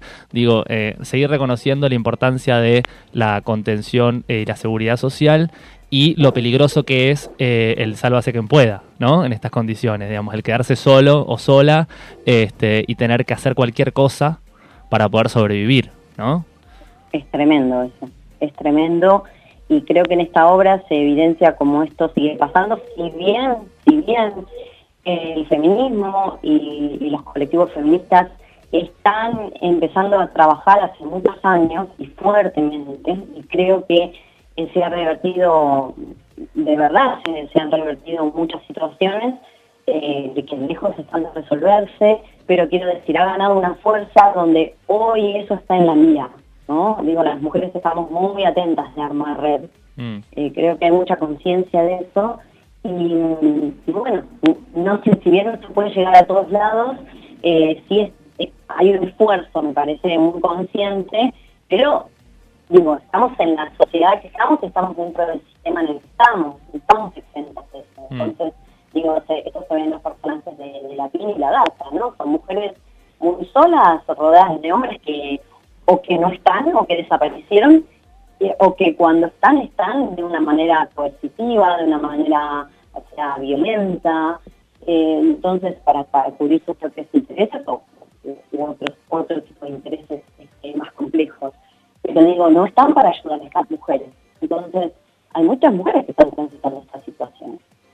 Y me parece que tenemos que seguir luchando para que para que esto se siga trabajando, ¿no? Uno dice revertir es muchísimo, eh, o resolver.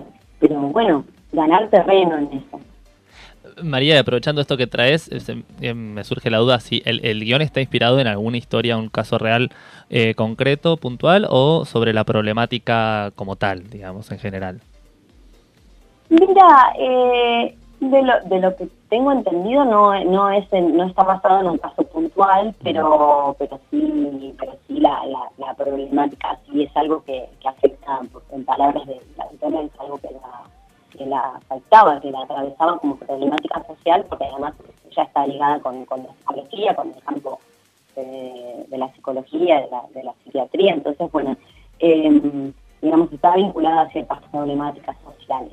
Así que en ese sentido, lo que refiere es que fue más algo que tiene que ver con, con una deuda de la sociedad y también con nuestro rol como mujeres. Cuando hablan de, de las, de las paridades de género, ¿no? Digo, hay algo que es muy, es muy evidente y que se empezó a poner en juego en el teatro, en el ámbito teatral, como una dirección de una mujer tiene una mirada distinta sobre un hecho, como una dramaturgia una mujer tiene una mirada distinta sobre un hecho, porque nosotras transitamos en carne propia cosas que los hombres no tienen manera de experimentar, no es una Es cuestión verdad. de que uno lo quiera a priori, que quiera ponerse eh, a prejuzgar eso, sino que mm, es, en hecho es así. Entonces, por eso nos resuena tanto eh, que una mujer escriba esto y cómo lo recibimos nosotras las mujeres. Y también cómo se hace cargo y qué hacen los hombres respecto a eso, porque tenemos que incluirlos en una sociedad a, a construir mejor. No, y aparte lo que decían bueno, un poco al principio, hablando del candidato que eh, volvía a traer estos, estos temas arriba de la mesa, eh, y que justamente muchos reaccionamos, a- digamos, horrorizados con la posibilidad de que eso, eh, digamos, tenga algún tipo de legitimidad por parte del Estado, pero al mismo tiempo convive eso con la hipocresía de pensar que esto no sucede, ¿no? Que, digamos, el que lo traería sería, por ejemplo, ese candidato eventualmente habilitándolo bajo todo un fundamento filosófico, etcétera, etcétera. Este, Pero hay una hipocresía al mismo tiempo, quizás en los medios o en el sentido común, eh, de pensar que, no, bueno, eso no lo podemos permitir, como si no ocurriera, ¿no? Como si no ocurriera en los márgenes de la, obviamente, de la, de la sociedad y los ojos de todos. Este, y, y es algo que es un delito que, que sigue existiendo, ¿no? Exactamente. Y eso se ve, por ejemplo, bueno, no no hay no hay cuestiones claras eso este, respecto a que sucede en las en las fronteras, que Ujú. sucede en las provincias de, de mayor índice de pobreza, eh, qué sucede incluso acá mismo en la provincia de Buenos Aires, en las zonas de, de mayor vulnerabilidad eh, con las mujeres. Creo, creo que lo vimos muy claramente en la legalización de eh, la ley del aborto, ¿no? este, de la interrupción voluntaria del aborto. Eh, me parece que ahí se vio claramente las resistencias, ¿no? Esta negación a la realidad, como bien decís. Entonces, me parece que esas son, son luchas que cuando surgen este tipo de candidatos, tenemos que estar muy alerta y tenemos que estar todo el tiempo como haciendo este trabajo de concientizarlos entre nosotros, entre, entre el pueblo, entre los ciudadanos, porque porque es un tema que nos toca a todos. Yo estoy estoy trabajando ahora con, con, adolescentes, con gente joven, y cuando uno empieza a hablar de sí, porque yo, el campo que me manejo es el ámbito teatral, pero cuando uno menciona de sí, yo no te puedo contar, la, no les puedo contar lo movilizadas que estaban las chicas, porque las chicas están transitando de manera muy distinta su vínculo con su cuerpo, con sus, relaciones, lo están transitando de una manera muy diferente porque hay mucha más información, porque hoy tenemos como estos lugares de contención que cuando yo tenía la edad de ellas, todo eso se callaba, todo eso estaba normalizado, estaba naturalizado y, y estaba escondido.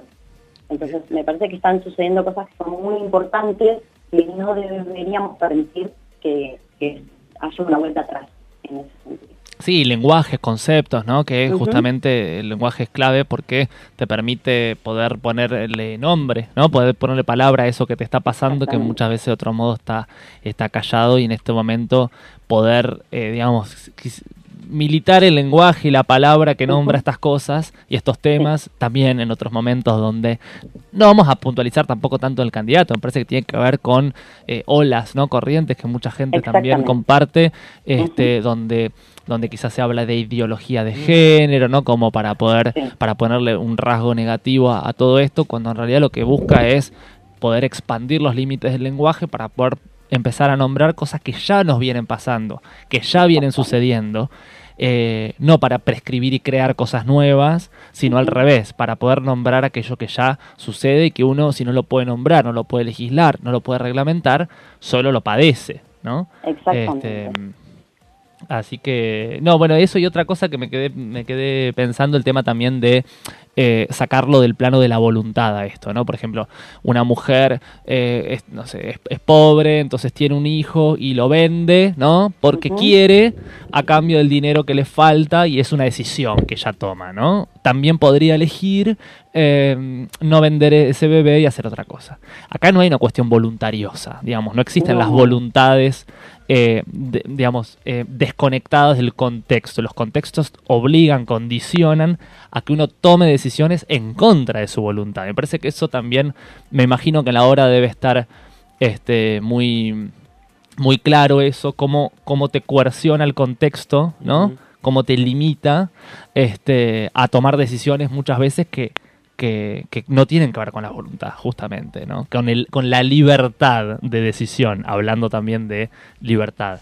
Eh, no sé si cómo, cómo lo ves eso ahí, cómo, cómo, cómo se ve un poco en la obra, este María. Es, es, completamente así y, y además ese es el punto clave, porque digamos en el teatro, el, teatro la, el- el nudo de la cuestión es, eh, es la conflictividad, ¿no? Es generar un choque de fuerzas opuestas. Y, y bueno, y ahí se ve estas contradicciones que viven estas mujeres de una cadena de sometimiento. ¿no? donde ellas están en los últimos eslabones, quizás no exactamente en el mismo nivel, ¿no? porque en un punto, y esto es lo, lo más dramático, una en un punto está coercionando a la otra, ¿sí? pero entra dentro de esa misma cadena, porque esa mujer a su vez es coercionada desde un otro. Exacto. Entonces, eh, esto se ve, esto se ve todo el tiempo y eso es lo que produce la modificación de estos dos personajes, de estas mujeres. Este es el tránsito que les cambia la vida, la experiencia que les cambia la vida. Em, que, que realmente es tan fuerte todo este hecho que comparten, eh, que realmente la vida de ellas no va, o quizás en mi personaje está un poco más velado, ¿no? ¿Cuál va a ser el futuro? Posible porque, bueno, hay una vida ya desde hace muchos años mucho más eh, mucho más compleja en el sentido de estar involucrada en contextos muy oscuros, muy oscuros de lo que se deja entrever. Eh, pero bueno, tenemos una, una esperanza de que quizás haya otro tipo de decisiones para su futuro y evidentemente en la PIN sí esto está muy evidente, ¿no? Alguien que no, al contrario, que nunca tuvo nada y que, y que quizás no sé si tiene que ver con, con la edad o tiene que ver con características personales, no para hacer un, un perfil psicológico, pero quiero decir algo de lo que se delinea en las acciones del personaje, que se entrevé que, que quiere una vida distinta y que va a seguir buscando esa vida distinta. Vaya a saber qué, qué sucederá, ¿no? Pero No. digo, esta esperanza es de lo que se nutre, de lo que se nutre la obra, ¿no? Esta posibilidad de decir, bueno, quizás, quizás podrían ser las cosas distintas o ojalá sean distintas. Bueno, eh, lo, lo importante es que quieren. Eso creo que uno cuando quiere un cambio es lo primordial, ¿no? Querer, querer que realmente ese cambio pase. Sí, sí, en algún momento eso surge. Si bien durante mucho tiempo se transita otra cosa, que es lo que la suprime, porque es esto, ¿no? El- es lo mismo que los mandatos. ¿no? Es una lucha muy fuerte con la que estamos conviviendo constantemente, ¿no? Pero hay algo de ese ruido que tenemos interno que cuando encontramos una, una válvula de escape, y bueno, eh, quien puede, quien junta esa fuerza, logra hacerlo, ¿no? Y, y me parece que eso está, está ayudado por un montón de circunstancias. Eh, ojalá la Berta y, y la PIN eh, lo logren. Bueno, eh, si quiere, queremos saber si lo lograron o no, tenemos que ir a ver la obra, que la están dando en la tertulia, espacio teatral, Gallo 826. Las funciones son los jueves, 20 horas, eh, las entradas están en 3.500 pesos, descuento para jubilados y estudiantes a 3.200. La pueden comprar por alternativa teatral o directamente en la boletería y es eh, apta para todo público a partir de los 14 años. Perfecto. Súper accesible. Va- vamos eh, a- cerca de casa. Ah, Voy cerca- a ir, ah, sí, ya, sí, obviamente. Así que, así que bueno, A cuatro cuadras les, estoy. esperamos con, con amigues y con, con la gente querida y, y cercana y con la comunidad también radiofónica para, para poder continuar este debate. Va- va- vamos a recordarle a nuestros oyentes, estamos charlando con María Svartman, una de las protagonistas junto a Solana Pastorino, que es la otra protagonista de la historia. Eh, la dirección es Pablo Di Paola y fue escrita por Susana Gutiérrez Pose. Es Pablo Di Paolo. Di Paolo. Di Paola, ay, perdón. ¿Y ¿Qué No, dijo, no. qué dijo Pao- la- y qué- Paola, qué siempre poniendo el, el puto poniéndole la A a todo. Bueno, no, hay ¿viste? cosas que se, con la O. Bueno, es que Pasada de feminista estás, Wally, ¿te das Claro, cuenta? Cambian tanto el Ay, idioma. me tienen que A, podrido que con O, la A. X, ¿viste? Que una, una se confunde. Y Veo, aparte- veo, veo. Y Y ya nombrás, decís cualquier Y, cosa. a- y a- aparte, María, perdóname, pero soy una señora grande. Es grande, ya está. Entonces suelo tener estos lapsus. Eh, María, muchísimas gracias por haber estado acá. Mucha suerte con la obra. Contanos hasta cuándo va a estar esta obra en cartel. Vamos a estar hasta el 23 de noviembre, así que bueno, estamos estos cuatro jueves que nos quedan, les invitamos a, a compartir esta experiencia. De verdad que, que es importante siempre poder, no porque la estoy protagonizando, sino que es importante siempre poder eh, formar parte de, de un hecho artístico que, que realmente nos moviliza y, y, y muchas veces nos ayuda a, a poder adquirir otras perspectivas, Mm. aunque uno piense que no, pero de repente el arte nos deja en, lugares que, que nos abren muchísimo la cabeza. Así que bueno, sí, ojalá- exact- exactamente. Y aparte poner un- una temática que a veces mucha gente no la ve o no la quiere ver y uno puede llegar a tomar conciencia de lo que realmente está pasando y, y de algún punto, en algún punto uno también ver cómo puede ayudar a solucionar ese problema. Yo creo que si todos ponemos un granito de arena, se puede llegar a solucionar, pero creo que también pasa por la voluntad de todos, ¿no? De- Yo entiendo que todos tenemos quilombos, todos tenemos problemas y tenemos que solucionar primero nuestros problemas para poder solucionar el problema de los demás, pero a veces nuestros problemas no son tan graves como lo que tiene el resto de la gente que nos rodea. No, y aparte está todo interrelacionado, formamos todos y todas partes de una misma sociedad. Me parece que el arte es una de las, eh, yo como politólogo le me voy a pegar un palo a mí mismo y me parece que es una de las mejores formas de hacer política también.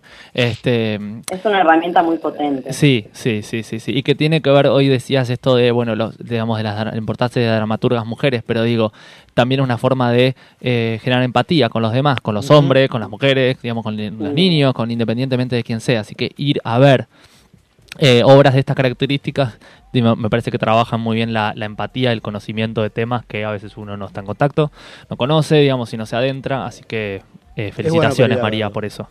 Sí. Muchísimas gracias a ustedes por, por tener este espacio, porque bueno, este también es un espacio que es valiosísimo de, de difusión y de poner en, en- en una puesta en común las ideas. Es muy importante. Gracias María por haber estado acá y bueno, queda, el programa queda a tu disposición para lo que necesites, acá estamos. Muchísimas gracias, muy amables y muchas gracias por la nota. Un gusto haberlos A vos. conocido. Beso enorme Saludos. y muchos éxitos. Igualmente, Muchas María. gracias. Adiós. Éxitos. Bueno, ya tenemos, tenemos vino, Teatro. teatro. Nos falta la cena. Nos falta la cena. No, la este, cena ya tengo donde ir, a la A ver. malbequería. Ah, y nos fuimos la vez pasada Si quieren al, comer rico, al... tienen que ir a la malbequería. Ok. Tienen que ir a la, a la malbequería que se come muy rico, tiene muy buenos vinos, la atención es excelente. Ok. Tienen que ir, o sea, ya tenemos eh, teatro, Vino, eh, vino y cena. Y cena. Cena, Vamos a hacer todo el to- mismo día. todo el combo. Con los vinos de Altos de la Puerta. Es Valle de la Puerta. Valle de la Valle Puerta. de la Puerta. Son unos vinos muy ricos. Ay, sí, quiero probarlos. Muy no, ya, ya los vas a probar. Vino riojano, no sé si probé vino La, la riojano. semana que viene te traigo un par de Te botellas. ponemos todas botellas acá, quesitos. Yo creo que podemos mover el horario ya, Sí, tipo no, no. 12 de la noche. A ver, el horario está bueno para una picada. ¿Podemos? ¿Nos vinito deja Cabra poner vinito? Sí, este- ¿Sí? Él sí. se Mirá, presentó. Cabra no se voy a hacer el gesto que hizo La para- cabra va al monte. Ok. Bueno, Joaco, eh, ¿vamos a charlar un poquito de política? Y no nos queda Este otra. programa no es político. No, pero no. La verdad que con todo lo que Y lo pasa, es, lo- se a la vez lo es. hablar un poco. No es partidario, pero es, es, es político en estos términos que estamos hablando recién de la obra, ¿viste? La política está atravesada en- eh, con la sociedad, con todo lo que de- recién estábamos hablando de una problemática, lo de las mujeres. Sí. Antes estábamos hablando de los vinos y la economía regional y el, ¿viste? Está como atravesado en todos Claro, lados. todo tiene que ver con Sí, todo. ni pero hablar. Yo creo que últimamente el tema político se ha puesto eh, en boga y que todo el mundo habla, ¿no? Creo que es un- incluso en las familias, ¿no? Antes Mm. uno se juntaba y charlaba de otras cosas, por ahí de fútbol más que, que de política, pero creo que con todo lo que está pasando y con los candidatos, que, los prospectos de No, candidatos. tenemos que un tenemos, revuelo y esta semana y la anterior. Mirá, de, de todo la edad, el tiempo que he visto, y Mm. todos los años que tengo, nunca vi tanto. no, no, locura no es la palabra, ¿no? Pero. Tan. in- tan no, no me sale, ¿no? No Decilo, Wally, concepto. decilo, como Claro, decía no- el no me de sale- no me sale Showmatch. el concepto, ¿viste? O sea, Sí, sí, yo sí. No puedo creer que personas o candidatos que se quieren se están postulando para Mm. dirigir un país Mm. y el destino de 44 millones de habitantes Mm. estén medio desquiciados. Mm. Bueno, mira, eh, arrancamos con un buen punto porque muchas cosas de las que se le achacan a, a Milei, bueno, nos pasaron muchas cosas estas dos semanas que, que, Claro, bueno, tuvimos la semana pasada programa. Exactamente, Pero pero, bueno. aparte, Sí. con lo que pasó con Bullrich, o sea, Sí. te da la pauta que los políticos no tienen, Mm. o sea, no, no Sí, tienen sí. palabra. Sí, sí, sí. O sea, una persona que te acusó de tirabomba, Mm. de asesina, Mm. vos le dijiste de todo durante la campaña y después te aliás, te juntás para Ma- derrotar a otro. Sí, dentro sí. de todo, no sé si está haciendo bien o mal las cosas, pero algo está haciendo. No, bueno, digamos, creo que hay algo que los diferencia eh, bastante claro a, a- a los dos espacios, que es lo que acabas de decir, digamos, independientemente de cuál sea la, la propuesta o el modelo de país que en este momento tenga masa o el peronismo. Eh, sí, y me pasa mucho hablando en la calle el sábado, fui a una fiesta, digamos, de Halloween y me puse a hablar de política con otro chico que militaba para Patricia Bullrich, por ejemplo, y no- poniéndonos a discutir y a charlar, él terminó confesándome, digamos, por una, una lógica, digamos, del diálogo, de pregunta, respuesta y demás, que lo que movilizaba y motorizaba su voto era pura y exclusivamente el antiperonismo o el antikirchnerismo, digamos. Me parece que eso es un problema grande porque, digamos, cuando uno propone, tiene una propuesta electoral y de país, se supone que lo que tiene es justamente que tener propuestas, ¿no? De ahí un poco viene la palabra, este, el, el prefijo pro, digamos, tiene que ser pro, no tiene que ser anti, ¿no? No, Eh, obvio. digamos, si te moviliza lo anti, lo único que podés eh, lograr es eventualmente anular o eliminar esa identidad que a vos te molesta. Y una vez que la elimines, que aparte es, es algo eh, irreal, porque el peronismo como tal es una identidad que no se puede eliminar nunca, ya lo ha demostrado la Ujú. historia.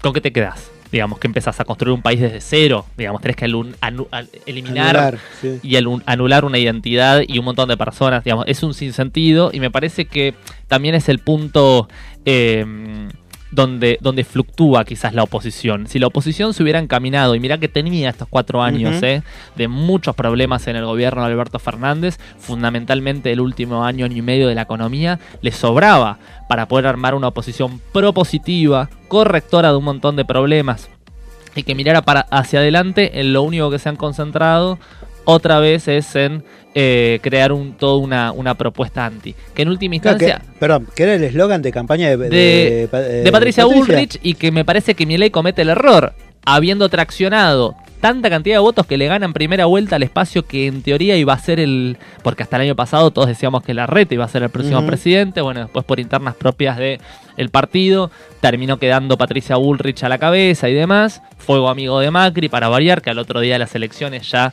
se reúne con Milei, es decir, y venía ya coqueteando, Elisa Ujú, Carrió es había verdad. advertido que Milei y Macri se estaban acercando, uno podría sospechar que entonces Macri evidentemente estaba que lo ha demostrado un poco en los últimos meses, jugando más para sí que para el espacio. Eso se queda de manifiesto cuando se fractura Juntos por el Cambio, los radicales, Lustó, Morales y demás empiezan a acusar a eh, Mauricio Macri de ser egoísta en la toma de decisiones y haber, haberse juntado entre gallos y medianoche con Patricia Bullrich y con Milei. Con desconocimiento no solamente del resto de Juntos por el Cambio, sino de los dirigentes de su propio partido. Los dirigentes del PRO no sabían que Macri se había juntado con Milei. Y Milei a tomar una retórica justamente eh, que era la que a Patricia Burrich le había llegado a- a- al tercer lugar, que era la del antiquillerismo, ¿no? Siendo que Massa es un candidato que no es kirchnerista, que ha pasado por el gobierno de Cristina Kirchner des- desde ya que sí, como muchos otros, digo, como Martín Lustó, como Julio Codos. Todos, a ver, todos pasaron por todo. Fueron 12 años de peronismo y de kirchnerismo. Imagínate que hubo muchos funcionarios trabajando durante ese periodo. Yo, Joaquín, quiero hacerte una pregunta. Mm. Porque todo el mundo habla de peronismo. Mm. Pero vos, como conocedor, ¿no? De la historia y de política. ¿Es igual el peronismo de Perón a lo que hoy llaman peronismo? Bien, bienvenidos a la clase de historia de pensamiento Pero argentino. Yo creo que, primero que tiene que haber mutado. Sí. a- no solo por los años que han pasado, Mm. más de 70 años, Sí, sí. si no me equivoco, un poquito Sí. más. Pero creo, creo que tiene que haber 80. mutado. Yo creo que si Perón hoy se levantara de la tumba y les pega un tiro a todos.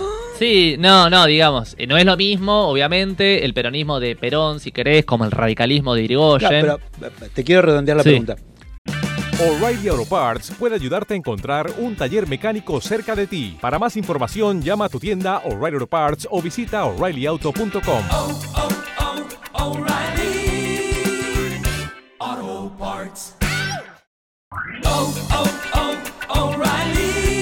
¿Necesitas ayuda? En O'Reilly Auto Parts te ayudamos. ¿Necesitas algún consejo? Te aconsejamos. Nuestros profesionales en autopartes están siempre disponibles para ayudarte a encontrar lo que necesites. Excelente servicio al cliente es solo una de las ventajas que ofrece O'Reilly Auto Parts. Los profesionales en autopartes. Oh, oh, O'Reilly Auto Parts. A lo que voy yo con mi pregunta. Porque Patricia dice, hay que derrotar al peronismo, al kirchnerismo. O sea, todos tienen bronca al peronismo. Pero ¿qué es el peronismo? O sea. ¿qué tienen bronca? ¿Qué es lo que genera el peronismo que puede dar tanta bronca como para eliminarlo de la faz de la tierra como están proponiendo todos? Bueno, es, la pregunta que haces realmente es para ni- es para hacer una materia, o sea, es una pregunta... Es para tres programas Está más. buenísima porque tiene que ver con que diste la tecla de algo muy, muy importante que pasa con la política argentina hace muchísimos años, que esto no es de ahora, ni de las elecciones pasadas, ni de Macri, ni de nada. Eh, se me ocurren varias cosas, pero para hacerlo, digamos, cortito, lo, lo que- lo que yo pienso tiene que ver con... Argentina arrastra eh, una, una grieta justamente histórica, ¿no? Que desde la conformación del país como tal, tenemos la grieta y la pelea entre los unitarios y los federales, digamos. Después se empiezan a agregar otras cuestiones, como, eh, por ejemplo, si industria nacional o importación. Digamos, si eh, la, la, la balanza eh, da a favor del campo, da a favor de la industria. Es decir, hay debates A o B, A o B que atraviesan a la Argentina porque es un país que no es ni una cosa ni la otra. No es un país que sea desarrollado, como se dice de la manera más coloquial, con industria, que exporte, etcétera, etcétera, etcétera, como los países de Europa, Estados Unidos, Japón, ni tampoco es un país absolutamente primarizado que exporte materias primas e importe el 100% de los bienes manufacturados. Eso es lo que ha llevado a la restricción externa, que es el principal problema económico que tenemos, que es que necesitamos dólares del campo para comprar bienes de capital, es decir, máquinas, para desarrollar la industria nacional que nunca llega a ser lo suficientemente desarrollada como para que empezamos a vivir de los dólares que entren de los productos manufacturados que exportamos, que es lo que hacen los países de afuera. Entonces, en general, los partidos, como lo hemos hablado varias veces, representan intereses. El peronismo, cuando como movimiento, surge como un movimiento, como un partido que representaba los intereses inicialmente de los trabajadores en relación de dependencia, pero también de las industrias y de los empresarios. Es decir, representaba las dos partes, las dos caras de la misma moneda, porque advertía que para que el país crezca y se desarrolle se necesitaba desarrollar la industria y que le vaya bien a los trabajadores y que le vaya bien a los empresarios, ¿no? O sea, no, puede, no existe uno sin el otro. Aparte, exacto. Bueno, uno podría, digamos, del marxismo eso criticarlo, porque el marxismo dice, no, no, no digo los troscos, solo la literatura y la economía marxista dice, bueno, si le va bien al empresario es porque le está sacando al trabajador, si le está yendo bien al trabajador es porque está ganando menos el No, a empresario. ver, pero yo creo que si yo, yo soy empresario y a Sí. mí me va bien y yo con muy buenos sueldos y la gente está contenta, Mm. a los dos nos va bien. Mm. Es lógico que yo como empresario tenga que ganar un poco más. Porque soy el que pone el capital, el que, Sí. que hizo la inversión. Inversión, inicial. exacto. O Sí, sea, sí. Yo creo que cuando uno es empleado también tienen que entender Mm. que vos estás trabajando con una persona que invirtió, invirtió su tiempo, porque el que es dueño es el primero que viene y el último que se va. Mm. Salvo que tengas una super empresa, que tengas gente en la que puedas delegar el trabajo que vos tendrías que, que estar haciendo y puedas disfrutar un poquito más. Pero vos, vos también tenés que entender como empleado que si el, el dueño está disfrutando es porque el tipo también se rompió el... No, y hay una lo- manera de que les vaya bien a los dos, laburando. justamente. Exacto. No, y aparte hay una manera, digamos, si digamos, el Estado trabaja con incentivos fiscales, con un montón de cosas, inversión, créditos, etcétera, etcétera, para hacer que el empresariado argentino, sobre todo las pymes, que son muy importantes, que están en, digamos, en todas las economías regionales, en la economía en general, digamos, nacional también, eh, le puede ir mejor a la empresa y le puede ir mejor al trabajador, las dos cosas, ¿no? Si la empresa crece, le va mejor, puede pagar mejores salarios, etcétera, Ujú. etcétera. Pero bueno, esa es como una, una, una campana, ¿no? De la, la división antiperonismo-peronismo. Y me parece que la otra, que es mucho más quizás rica e interesante, tiene que ver con lo cultural, tiene que ver con lo, con lo social, tiene que ver con lo de clase, digamos. Ahí el peronismo otra vez representa. Después puede uno criticar si un partido en un momento, un dirigente u otro dirigente representa o no representa adecuadamente, es decir, le hace justicia a esa representación, pero sin duda que el peronismo desde su formación es el partido que representa a las clases populares. Claro. Por eso se identifica el lema de lo nacional y de lo popular. Lo nacional, ¿por qué? Soberanía nacional, industria pro- propia, defensa de lo propio, etcétera. Y lo popular, que es justamente a favor del pueblo, redistribuir la riqueza para que los que tienen menos tengan un poquito más, digamos, ¿no? Lo que muchas veces se asume como política de transferencia de eh, transferencias económicas del Estado, mal llamadas muchas veces como planeros. Entonces, ahí hay otra grieta, si querés, que es entre quienes eh, no, no están de acuerdo quizás con la redistribución de la riqueza, más bien están de acuerdo con la famosa mal llamada meritocracia, ¿te acordás? Que ahora Sí. como hablamos de la casta y del robo y no sé qué, antes hablaba, se hablaba de la meritocracia, ¿no? Vos tenías que conseguir lo tuyo, y si no, morite. ¿No? Como si en la sociedad no hubiera suficientes desigualdades e inequidades, sobre todo en relación a las oportunidades que cada uno tiene para desarrollarse, para vivir su vida, adquirir trabajo, etcétera. Eh, y no hiciera falta que el Estado u otros actores tengan una mano para salir adelante y como si uno la vida la viviera solo con el fruto de su trabajo y de sus cosas. A mí me han ayudado desde compañeros a estudiar y rendir materias, hasta mis padres con ayudas de... Digo, es, todo es solidario y comunitario y colectivo, ¿no? Vivimos en una sociedad de individuos aislados y atomizados donde cada uno está en la suya y el producto de uno no afecta al otro y viceversa, que es un poco el fundamento filosófico de mi ley.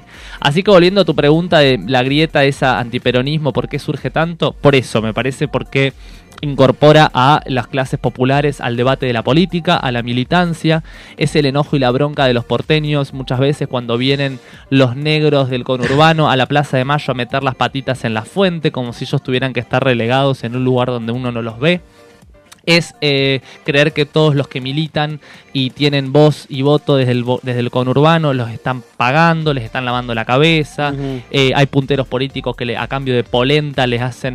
O sea, barbaridades llegan a pensar y a decir. Y eso me parece que tiene que ver con un odio de clase de ciertos sectores que están más acomodados, históricamente han estado más acomodados, que representan a esos propios sectores económicos, financieros y demás que están acomodados en la sociedad y que el peronismo, aunque a veces no tanto y a veces mucho más, siempre en el poder político tiende a eh, repartir la torta un poco mejor que lo hace cuando alguno de los partidos que representan esos intereses están en el gobierno. Entonces, naturalmente hay una disputa de poder. O sea, si yo soy un empresario muy grande y sé que el peronismo me va a, a grabar más impuestos, quizás para repartir, porque me está yendo muy bien, o me va a controlar los precios para no poder, para que la gente pueda comprar comida, eh, voy a preferir en realidad a veces que esté quizás otro partido que no me va a molestar tanto en, en materia de control de precios, de impositivo y demás, pero que a la vez tampoco le va a importar tanto este si el precio de los alimentos se dispara, ¿no?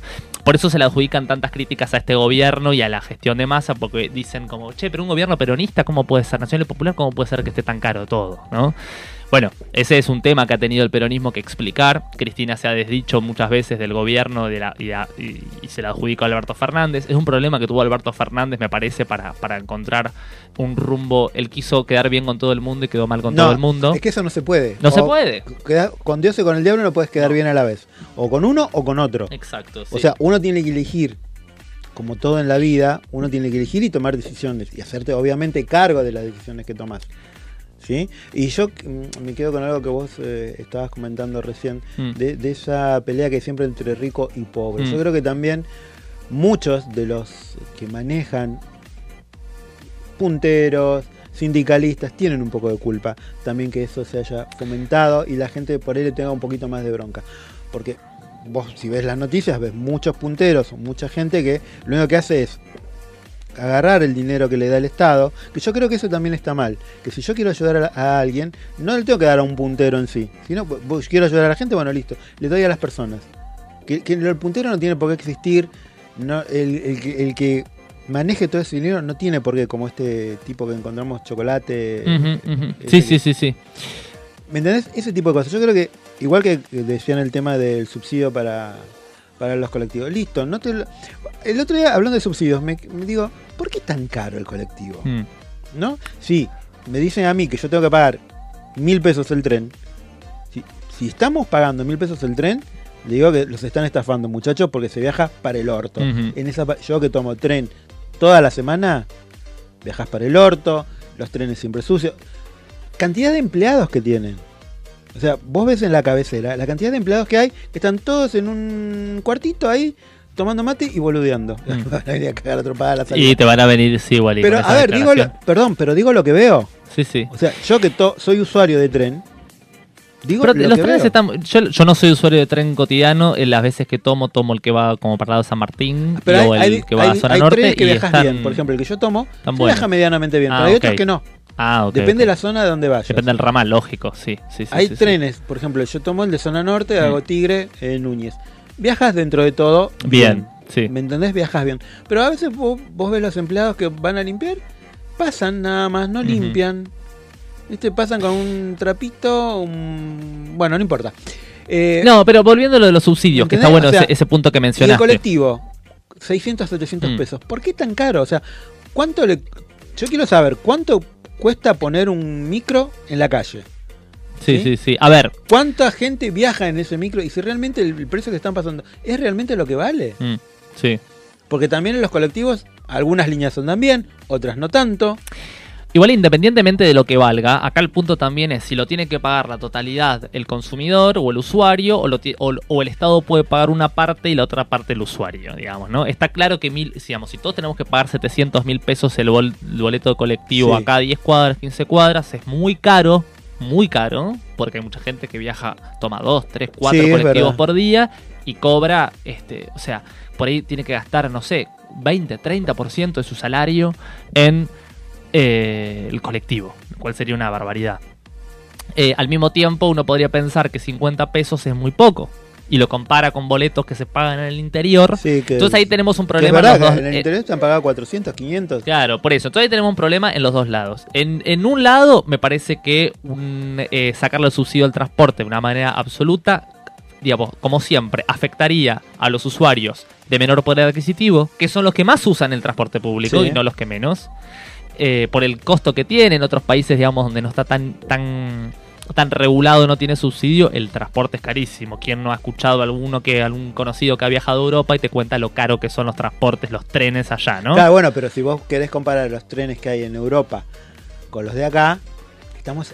Bueno, está bien, luz. no podemos comparar nada porque los Estamos países de luz. Europa Occidental tienen un nivel de desarrollo Sí. económico incomparable con el nuestro, Sí, ¿no? sí. Eh, pero bueno, no solo, pero no saldría, salen 10, 15 euros para y eso quiere decir que hay que gastar 15 mil pesos Bueno, en un tren corto, acá sería una barbaridad. No, sería una barbaridad, pero tengamos en cuenta también que 15 euros para ellos no es lo mismo que para nosotros. Por eso te digo, está, es proporcional gastar mil pesos acá por un tren que es peor que el de Europa, que se paga 15 euros, ahí estaría la proporcionalidad. Pero ¿por qué pagamos menos? Bueno, porque los salarios en relación con pagar mil pesos, hay una diferencia de vuelta, sería un costo muy grande para la gente que no tiene el poder adquisitivo como para poder afrontar. Por eso me parece que la política esta de si vos podés renunciar al subsidio y podés pagar 700 en vez de 50, hacelo. Si no, el Estado va a estar para, para digamos, para cubrírtelo, por cu- cubrirte la diferencia. Lo que sí podemos discutir Claro, pero a eso iba yo, perdón. es el monto. Perdón, yo- está bien, vos querés subsidiar, pero no, no me sub- subsidiame a mí. No subsidies el tren, no subsidies el colectivo, dáselo a la gente. Bueno, es que de vuelta, ahí lo que tenés es la... A, la posibilidad de que cada uno voluntariamente renuncie al subsidio, como pasa con las tarifas. Y si no, lo que tenés es más la modalidad tipo la devolución del IVA, que en función de los registros que vos tenés y de los ingresos de las personas, subsidiás a algunas personas y le quitas el subsidio a otras, ¿no? Eso. Lo que pasa es que, bueno, tomar esas decisiones es bastante problemático, me parece que con ese tema hay que... Massa tiene una, una, digamos, una posición respecto de lo fiscal y de lo macroeconómico mucho más, en buenos términos lo digo, más conservador quizás Sí, que sí, otras, sí. otros espacios del kirchnerismo. Tiene una Me- posición. por e- Tiene no, una posición que el otro no la tiene. o sea, ah, no, comparado con Milei ni comparado hablar. con Bueno, Milei. comparado con Milei es sacar todo, sacar todo, es regular todo y cada uno pague lo que pueda y lo que, lo que le salga a la yo no soy yo no soy masista, pero sí eh, debo aceptar y le doy la derecha que él tiene más allá de que lo No, y pueda aparte hacer lo viene no, demostrando más, mal que mal que mal con los, en los últimos meses, desde que se puso digamos la campaña un poco al hombro, eh, cuál es un poco lo que quiere, lo que él quiere proyectar Sí, como, de, de hecho ya casi es presidente, ya casi es presidente. Sí, sí, o sea, absolutamente. Vos ves las notas y es como si fuera el presidente, está tomando que hablando de presidente no sé dónde está el que el- haciendo relaciones Fernández, no sé internacionales. está. La verdad no sé, ahora dice que está peleado con Fiambrola. Mm. no, Parece. Sé dónde, no sé dónde anda. Pero bueno, vos ves las, not- las, eh, las notas y él habla como si ya fuera Mm. presidente. Sí. De hecho, bueno, él ya dice, yo voy a ser presidente. Sí, me parece que tiene que ver con una cuestión de actitud también de cara a las elecciones, tiene que ver con una cuestión de actitud electoral, pero, pero bueno, la verdad que los números del domingo han mostrado de vuelta la fuerza del peronismo. Volviendo a tu pregunta del peronismo, el peronismo es la argentinidad también, ¿no? Independientemente de si uno se vea peronista, o sea, creo que quede claro el mensaje. Los atributos que caracterizan al peronismo son muchos atributos que caracterizan a la argentinidad, ¿no? Lo contradictorio, lo popular, lo festivo, eh, lo épico, ¿sí? Digamos, si uno analiza lo que los efectos del- de las, lo que genera la selección argentina cuando juega un mundial y analiza, digamos, el fenómeno del peronismo, ¿qué pasa cuando pierde? Si le echa la culpa al otro o se da, se da ánimo a sí mismo para salir a interpretar y salir adelante después. Son todos rasgos del peronismo. Mira, esta semana se está hablando, los libertarios están hablando de fraude, ¿no? Y se están poniendo un seguro para decir, si ganamos las elecciones, las ganamos a pesar del fraude. Si perdemos, las perdemos por culpa del fraude. Claro. Mirá vos lo que son, ¿no? Y hoy mostraban cómo se cumplieron este 13 años de la muerte de Néstor Kirchner, eh, cuando Néstor perdió las primarias en el 2009 y él salía no solo a ratificar que las elecciones habían sido súper cristalinas, sino también a, aceptar el resultado y que el electorado había decidido por otra opción, sin enojarse, sin, eh, digamos, apelar al fraude. Y más bien, justamente tu tarea y lo que vos tenés que hacer es salir a entender por qué el electorado no te eligió. Claro. Y así como Milei estaría muy contento y el peronismo muy triste de que en las pasos no fueron elegidos y lo eligieron a Milei, eh, lo contrario pasa en las, en las generales de, del domingo, donde Massa saca 10 puntos arriba, Bullrich pierde 4 y Milei saca lo mismo, siendo que ellos son la oposición de un gobierno que tiene 130 de inflación. ¿Cómo se explica eso? Con historia y con peronismo. No se puede explicar de otra manera. Te guste o no te guste. Entonces, a mí lo que me preocupa eh, del peronismo me preocupa que trate de hacer, ya que van a gobernar y seguir gobernando, que se vayan puliendo, digamos, las asperezas que impiden que muchas de las cosas buenas y piolas que tiene el peronismo las hagan aún mejor y de los errores que los rectifiquen. Y del otro lado, lo que me preocupa es la retórica y la narrativa anti. Sí. Que lo único que los lleva es a estar frustrados de manera permanente por no poder eliminar, erradicar, o en mejores términos y más democráticos, vencer al peronismo, tanto en las elecciones como en la vida política y social del país. Cuando, digamos, cuando se enteren que lo que necesitan hacer como oposición, y ya que están tan convencidos de que quieren hacerle bien al país, es trabajar con el peronismo. eh, conciliar, hacer consenso, consensos con el peronismo, como pasa entre las fuerzas políticas de otros partidos en el mundo, en, Europa, ya que a algunos, a ciertos sectores de la oposición les gusta tanto los países occidentales, Alemania es un país que funciona gracias al consenso. No porque hay un partido grande o que saca muchos votos que quiere eliminar al otro y como lo consigue termina dominando la totalidad. Eso fue más bien el nazismo, más que el parlamentarismo alemán actual.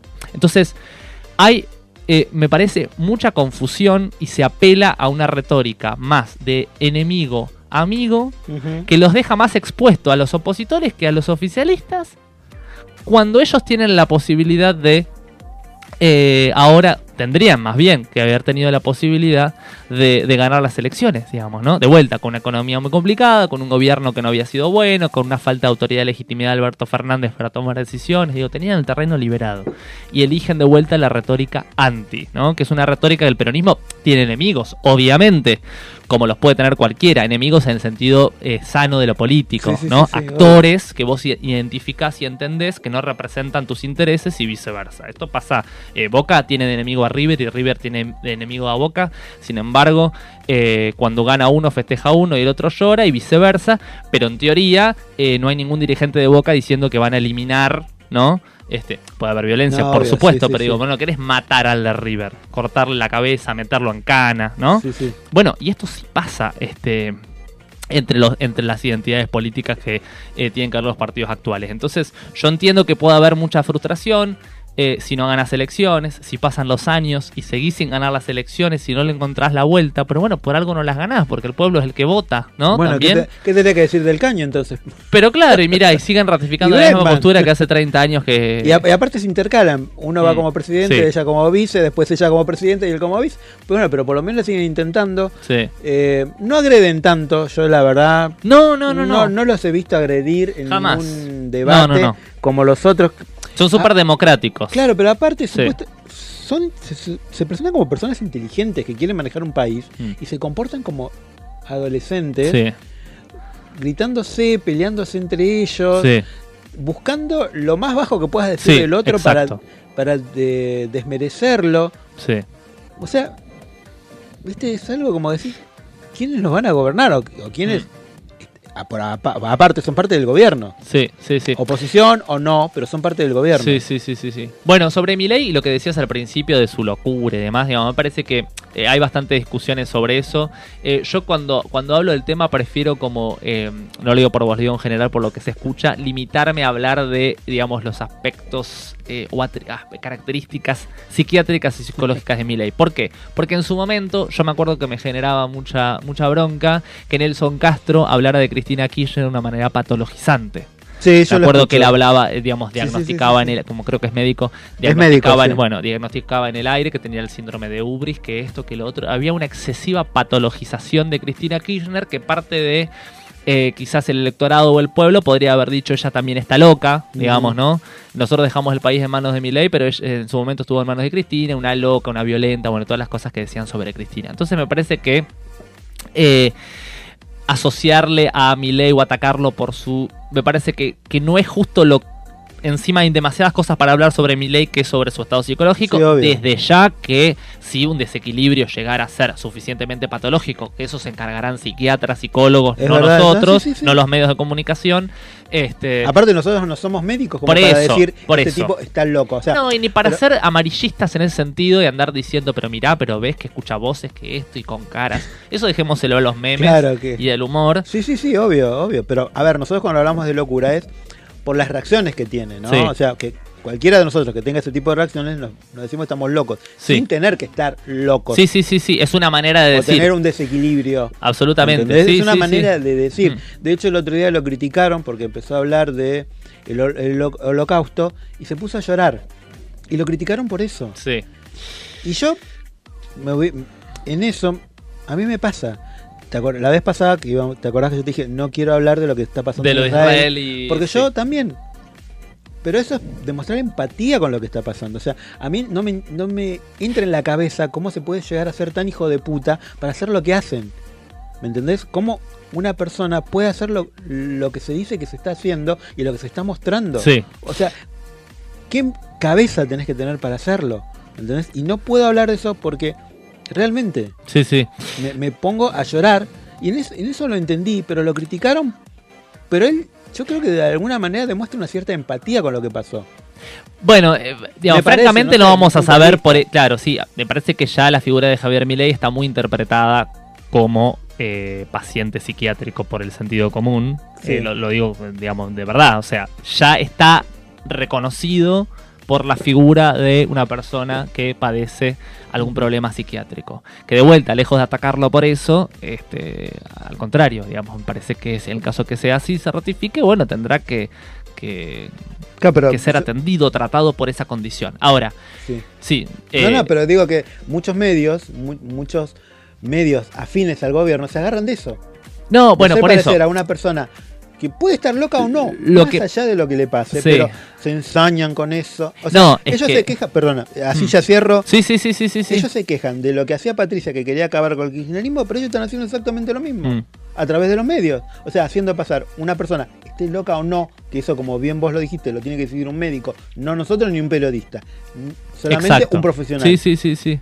Y no criticar a un, digamos, porque si no lo que... A ver, ¿qué estoy queriendo decir con esto? Evitar patologizar a las personas que tienen algún problema psiquiátrico. Claro. Y concluir, por ende, que no se pueden dedicar a la política. El problema de mi ley no es en sí el problema psiquiátrico que tenga o pueda llegar a tener, sino que es, de entrada, individualmente, una persona violenta, agresiva, Sí. intolerante y un montón de atributos más que lo hacen un muy mal político y, un, y, un- y- y eventualmente si es presidente va, va a sufrir las mil y unas porque para ser presidente hay que tener templanza, hay que tener paciencia y un montón de otros atributos que son justo de los que Milei carece. O sea, ya el problema está ahí. Ni hablar en lo que tiene que ver con convivencia democrática, con la escucha del otro, con la negociación, diálogo.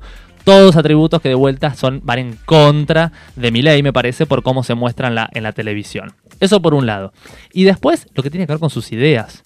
Lo loco, lo peligroso, lo enfermo, digamos, todas las palabras que en general patologizan a los psiquiátricos, no es siquiera tanto la figura de Javier Milei en sí, como las ideas que tiene, Claro. las cosas que quiere hacer, las, los sectores de la sociedad que representa. Él y Villarruel, que representa y reivindica los genocidas de la dictadura militar, está en contra de el- de- del colectivo LGBT. Bueno, no voy a nombrar todas las cosas que ellos defenestran, atacan, quieren eliminar, esto de eliminar al otro, al peronismo, etcétera. Es una agenda y una política de un programa de gobierno que tiene que ver con lo contra, lo anti y la eliminación versus, nos guste o no nos guste, una agenda que es pro. Pro algo que después puede estar a favor o en contra, pero parece que en estas condiciones y en este momento muy difícil de dirimir no, no está. Así que el 19 tenemos las, la- las elecciones, tenemos un par de programas más para seguir charlando y el, también va a haber debate. El, Creo que ¿cuál, el domingo que viene o este domingo? Me parece que es el, el 19, el 12, me parece que es el debate. Así que ahí vamos también para sacar Para jugo. sacar- exactamente, sí, sí, Este, sí. Vamos a ver cómo van cambiando, qué van diciendo, que creo que no van a cambiar mucho ni van a decir más de lo No. que ya sabemos. Pero bueno, es cuestión. A ver, este programa no es político, pero vuelvo a repetir, me parece que uno también tiene que interiorizarse. Porque uno Por eso puede me traen a mí. Por eso, viste, uno- claro, no, pero es verdad. No, no, sí, A ver, sí. estás acá, pues, sos politólogo, sabés de lo que hablas, tenés pasión por lo que hablas, no, no, no sos partidario de nadie en, Mm. en- en particular. De hecho, en este programa no somos partidarios de nadie. No, está bueno hacer análisis, en- sobre todo a mí al menos por ahora me gusta hacer este, el análisis lo más objetivo posible dentro Bueno, de la subjetividad eh, que uno tiene. Exactamente, eso creo, y volviendo al tema de Nelson Castro, y ya vamos redondeando, yo lo escuchaba, pero hasta que habló, como vos decís, de, de Cristina, Mm. y yo me pareció que también, él se queja de los que son afines al gobierno, pero él también habla de una cierta, tiene una cierta imparcialidad. Yo siempre Mm. digo que el periodista debe ser, debe ser imparcial, no estar a favor de, Sí, sino sí. opinar de todo e informar. Sí. Sí, de vuelta. no formar Sí, sí, sí. sobre algo en Depende, depende de los objetivos que tengas como periodista, lo hemos hablado varias veces. Sí, Hay algunos bueno. que quizás hacen más columna y opinión, que está muy bien. Lo importante es siempre también uno saber qué es lo que quiere elegir, qué medio con qué medio se quiere informar. Este, si quiere escuchar una opinión más militante, que está buena también, siempre Sí, está obvio, bueno. sí. Y, también si quieres, claro, si quiere escuchar a alguien que reportea o es más objetivo o lo que fuera. Así que a mí me gusta combinar un poquitito de todo porque me parece que eh, tampoco esa cosa eh, media eh, supuestamente como objetiva, fría y sacada de contexto se queda media, ¿no? Como, no sé, como... eh, y no y no pone en evidencia un poco un posicionamiento que uno tiene siempre uno tiene un posicionamiento de la postura es imposible ser 100% objetivo cuando habla de estos temas entonces me parece que está bueno mecharlo un poco el posicionamiento que uno tiene con y las opiniones con el análisis de lo que de lo que sucede en la realidad bueno, Joaquín. así que bueno antes que nos echen con palos. No, es que, a ver, se pone muy interesante Sí, la sí, sí, sí. Y la radio tiene su tiempo. Exacto. ¿Viste? Todo, eh, sí, ya me están haciendo así que me van a cortar, el- eh, que ya vamos- vayamos cortando. Eh, pero antes de todo, ¿sabes qué? ¿Qué? Quiero invitar a una, a una fiesta de Halloween. a ver El seguimos 4, con la el fiesta. 4 de, del mes, de noviembre. de noviembre Nuestra amiga Claudia Aguilera en Acevedo 435. Sí. Ahí tiene una fiesta de Halloween. Si va disfrazado, tenés una copa de vino gratis. Ay, me voy a ir disfrazado de. ¿De qué puedo ir? De. Maléfica. Vos decís, sí, vos te, te- te- De ¡Ay, Milei. no! De Victoria. Vi- De Karina Milei. de, de Leon- no, de Leoncito. De- Chico, qué fuerte Por ahí encontrás tu patito. ¿Qué, Ah, ¿Quién te dice? Ojo, no está mal eso, ¿eh? Así que les repito a todos que los que quieran pasar una 4 de noviembre, 4 de fiesta de noviembre, Halloween, Claudia Aguilera. horario 19 horas, acá en Acevedo 435, acá nomás a la vuelta de la radio, en Inesperados Club de Vinos. Ahí van a comer rico, es un lindo lugar, la atención es excelente, buena música. ¿Qué más podemos pedir para un, sábado a las 7 de la tarde? Y el sábado que el 4 de noviembre, que está la Marcha del Orgullo también, los esperamos a todos y a todas en Plaza de Mayo, 3, 4 de la tarde, se marcha también, así que eh, que está para el plan de la fiesta de Claudia, si no nos vamos No, después a la fiesta de Claudia, a la las marcha- 7. A la marcha primero, Listo. después a la, Tenemos marcha más a fiesta. Inesperados eh, Club de Vinos. Perfecto, así que todos los putos no putos, trolo no trolo, hetero lo que quieran, van con colores a la Marcha del Orgullo. Todos, en definitiva, todos somos personas y todos merecemos que todos nos quieran. A todos somos putos, pensé que ibas a decir. Yo dije, mirá. Es- Porque, ¿Lo a pensó ver, lo dijo? ¿Qué sé? No sé. Una expresión sé, de no sé deseo. puede ser, no sé. Sí. No, sería muy aburrido si todos Es cierto, es cierto. Sería aburrido. Más, Sí. Es bueno que haya de una cierta diversidad. Y hablando de diversidad, me queda más que despedirnos. Y Hasta el martes que hasta viene. El martes que viene, en el mismo horario y en el mismo lugar. Y en el mismo canal. La Y el- vidriera. la misma sintonía. Trend Topic. Exactamente, quiero agradecerles a todos por haber estado ahí. Eh, martes a martes, los espero el martes que viene, acá 18 horas, junto a Joaquín, en Radio Trend Topic. Buena semana para todos. ¡Chau, chau!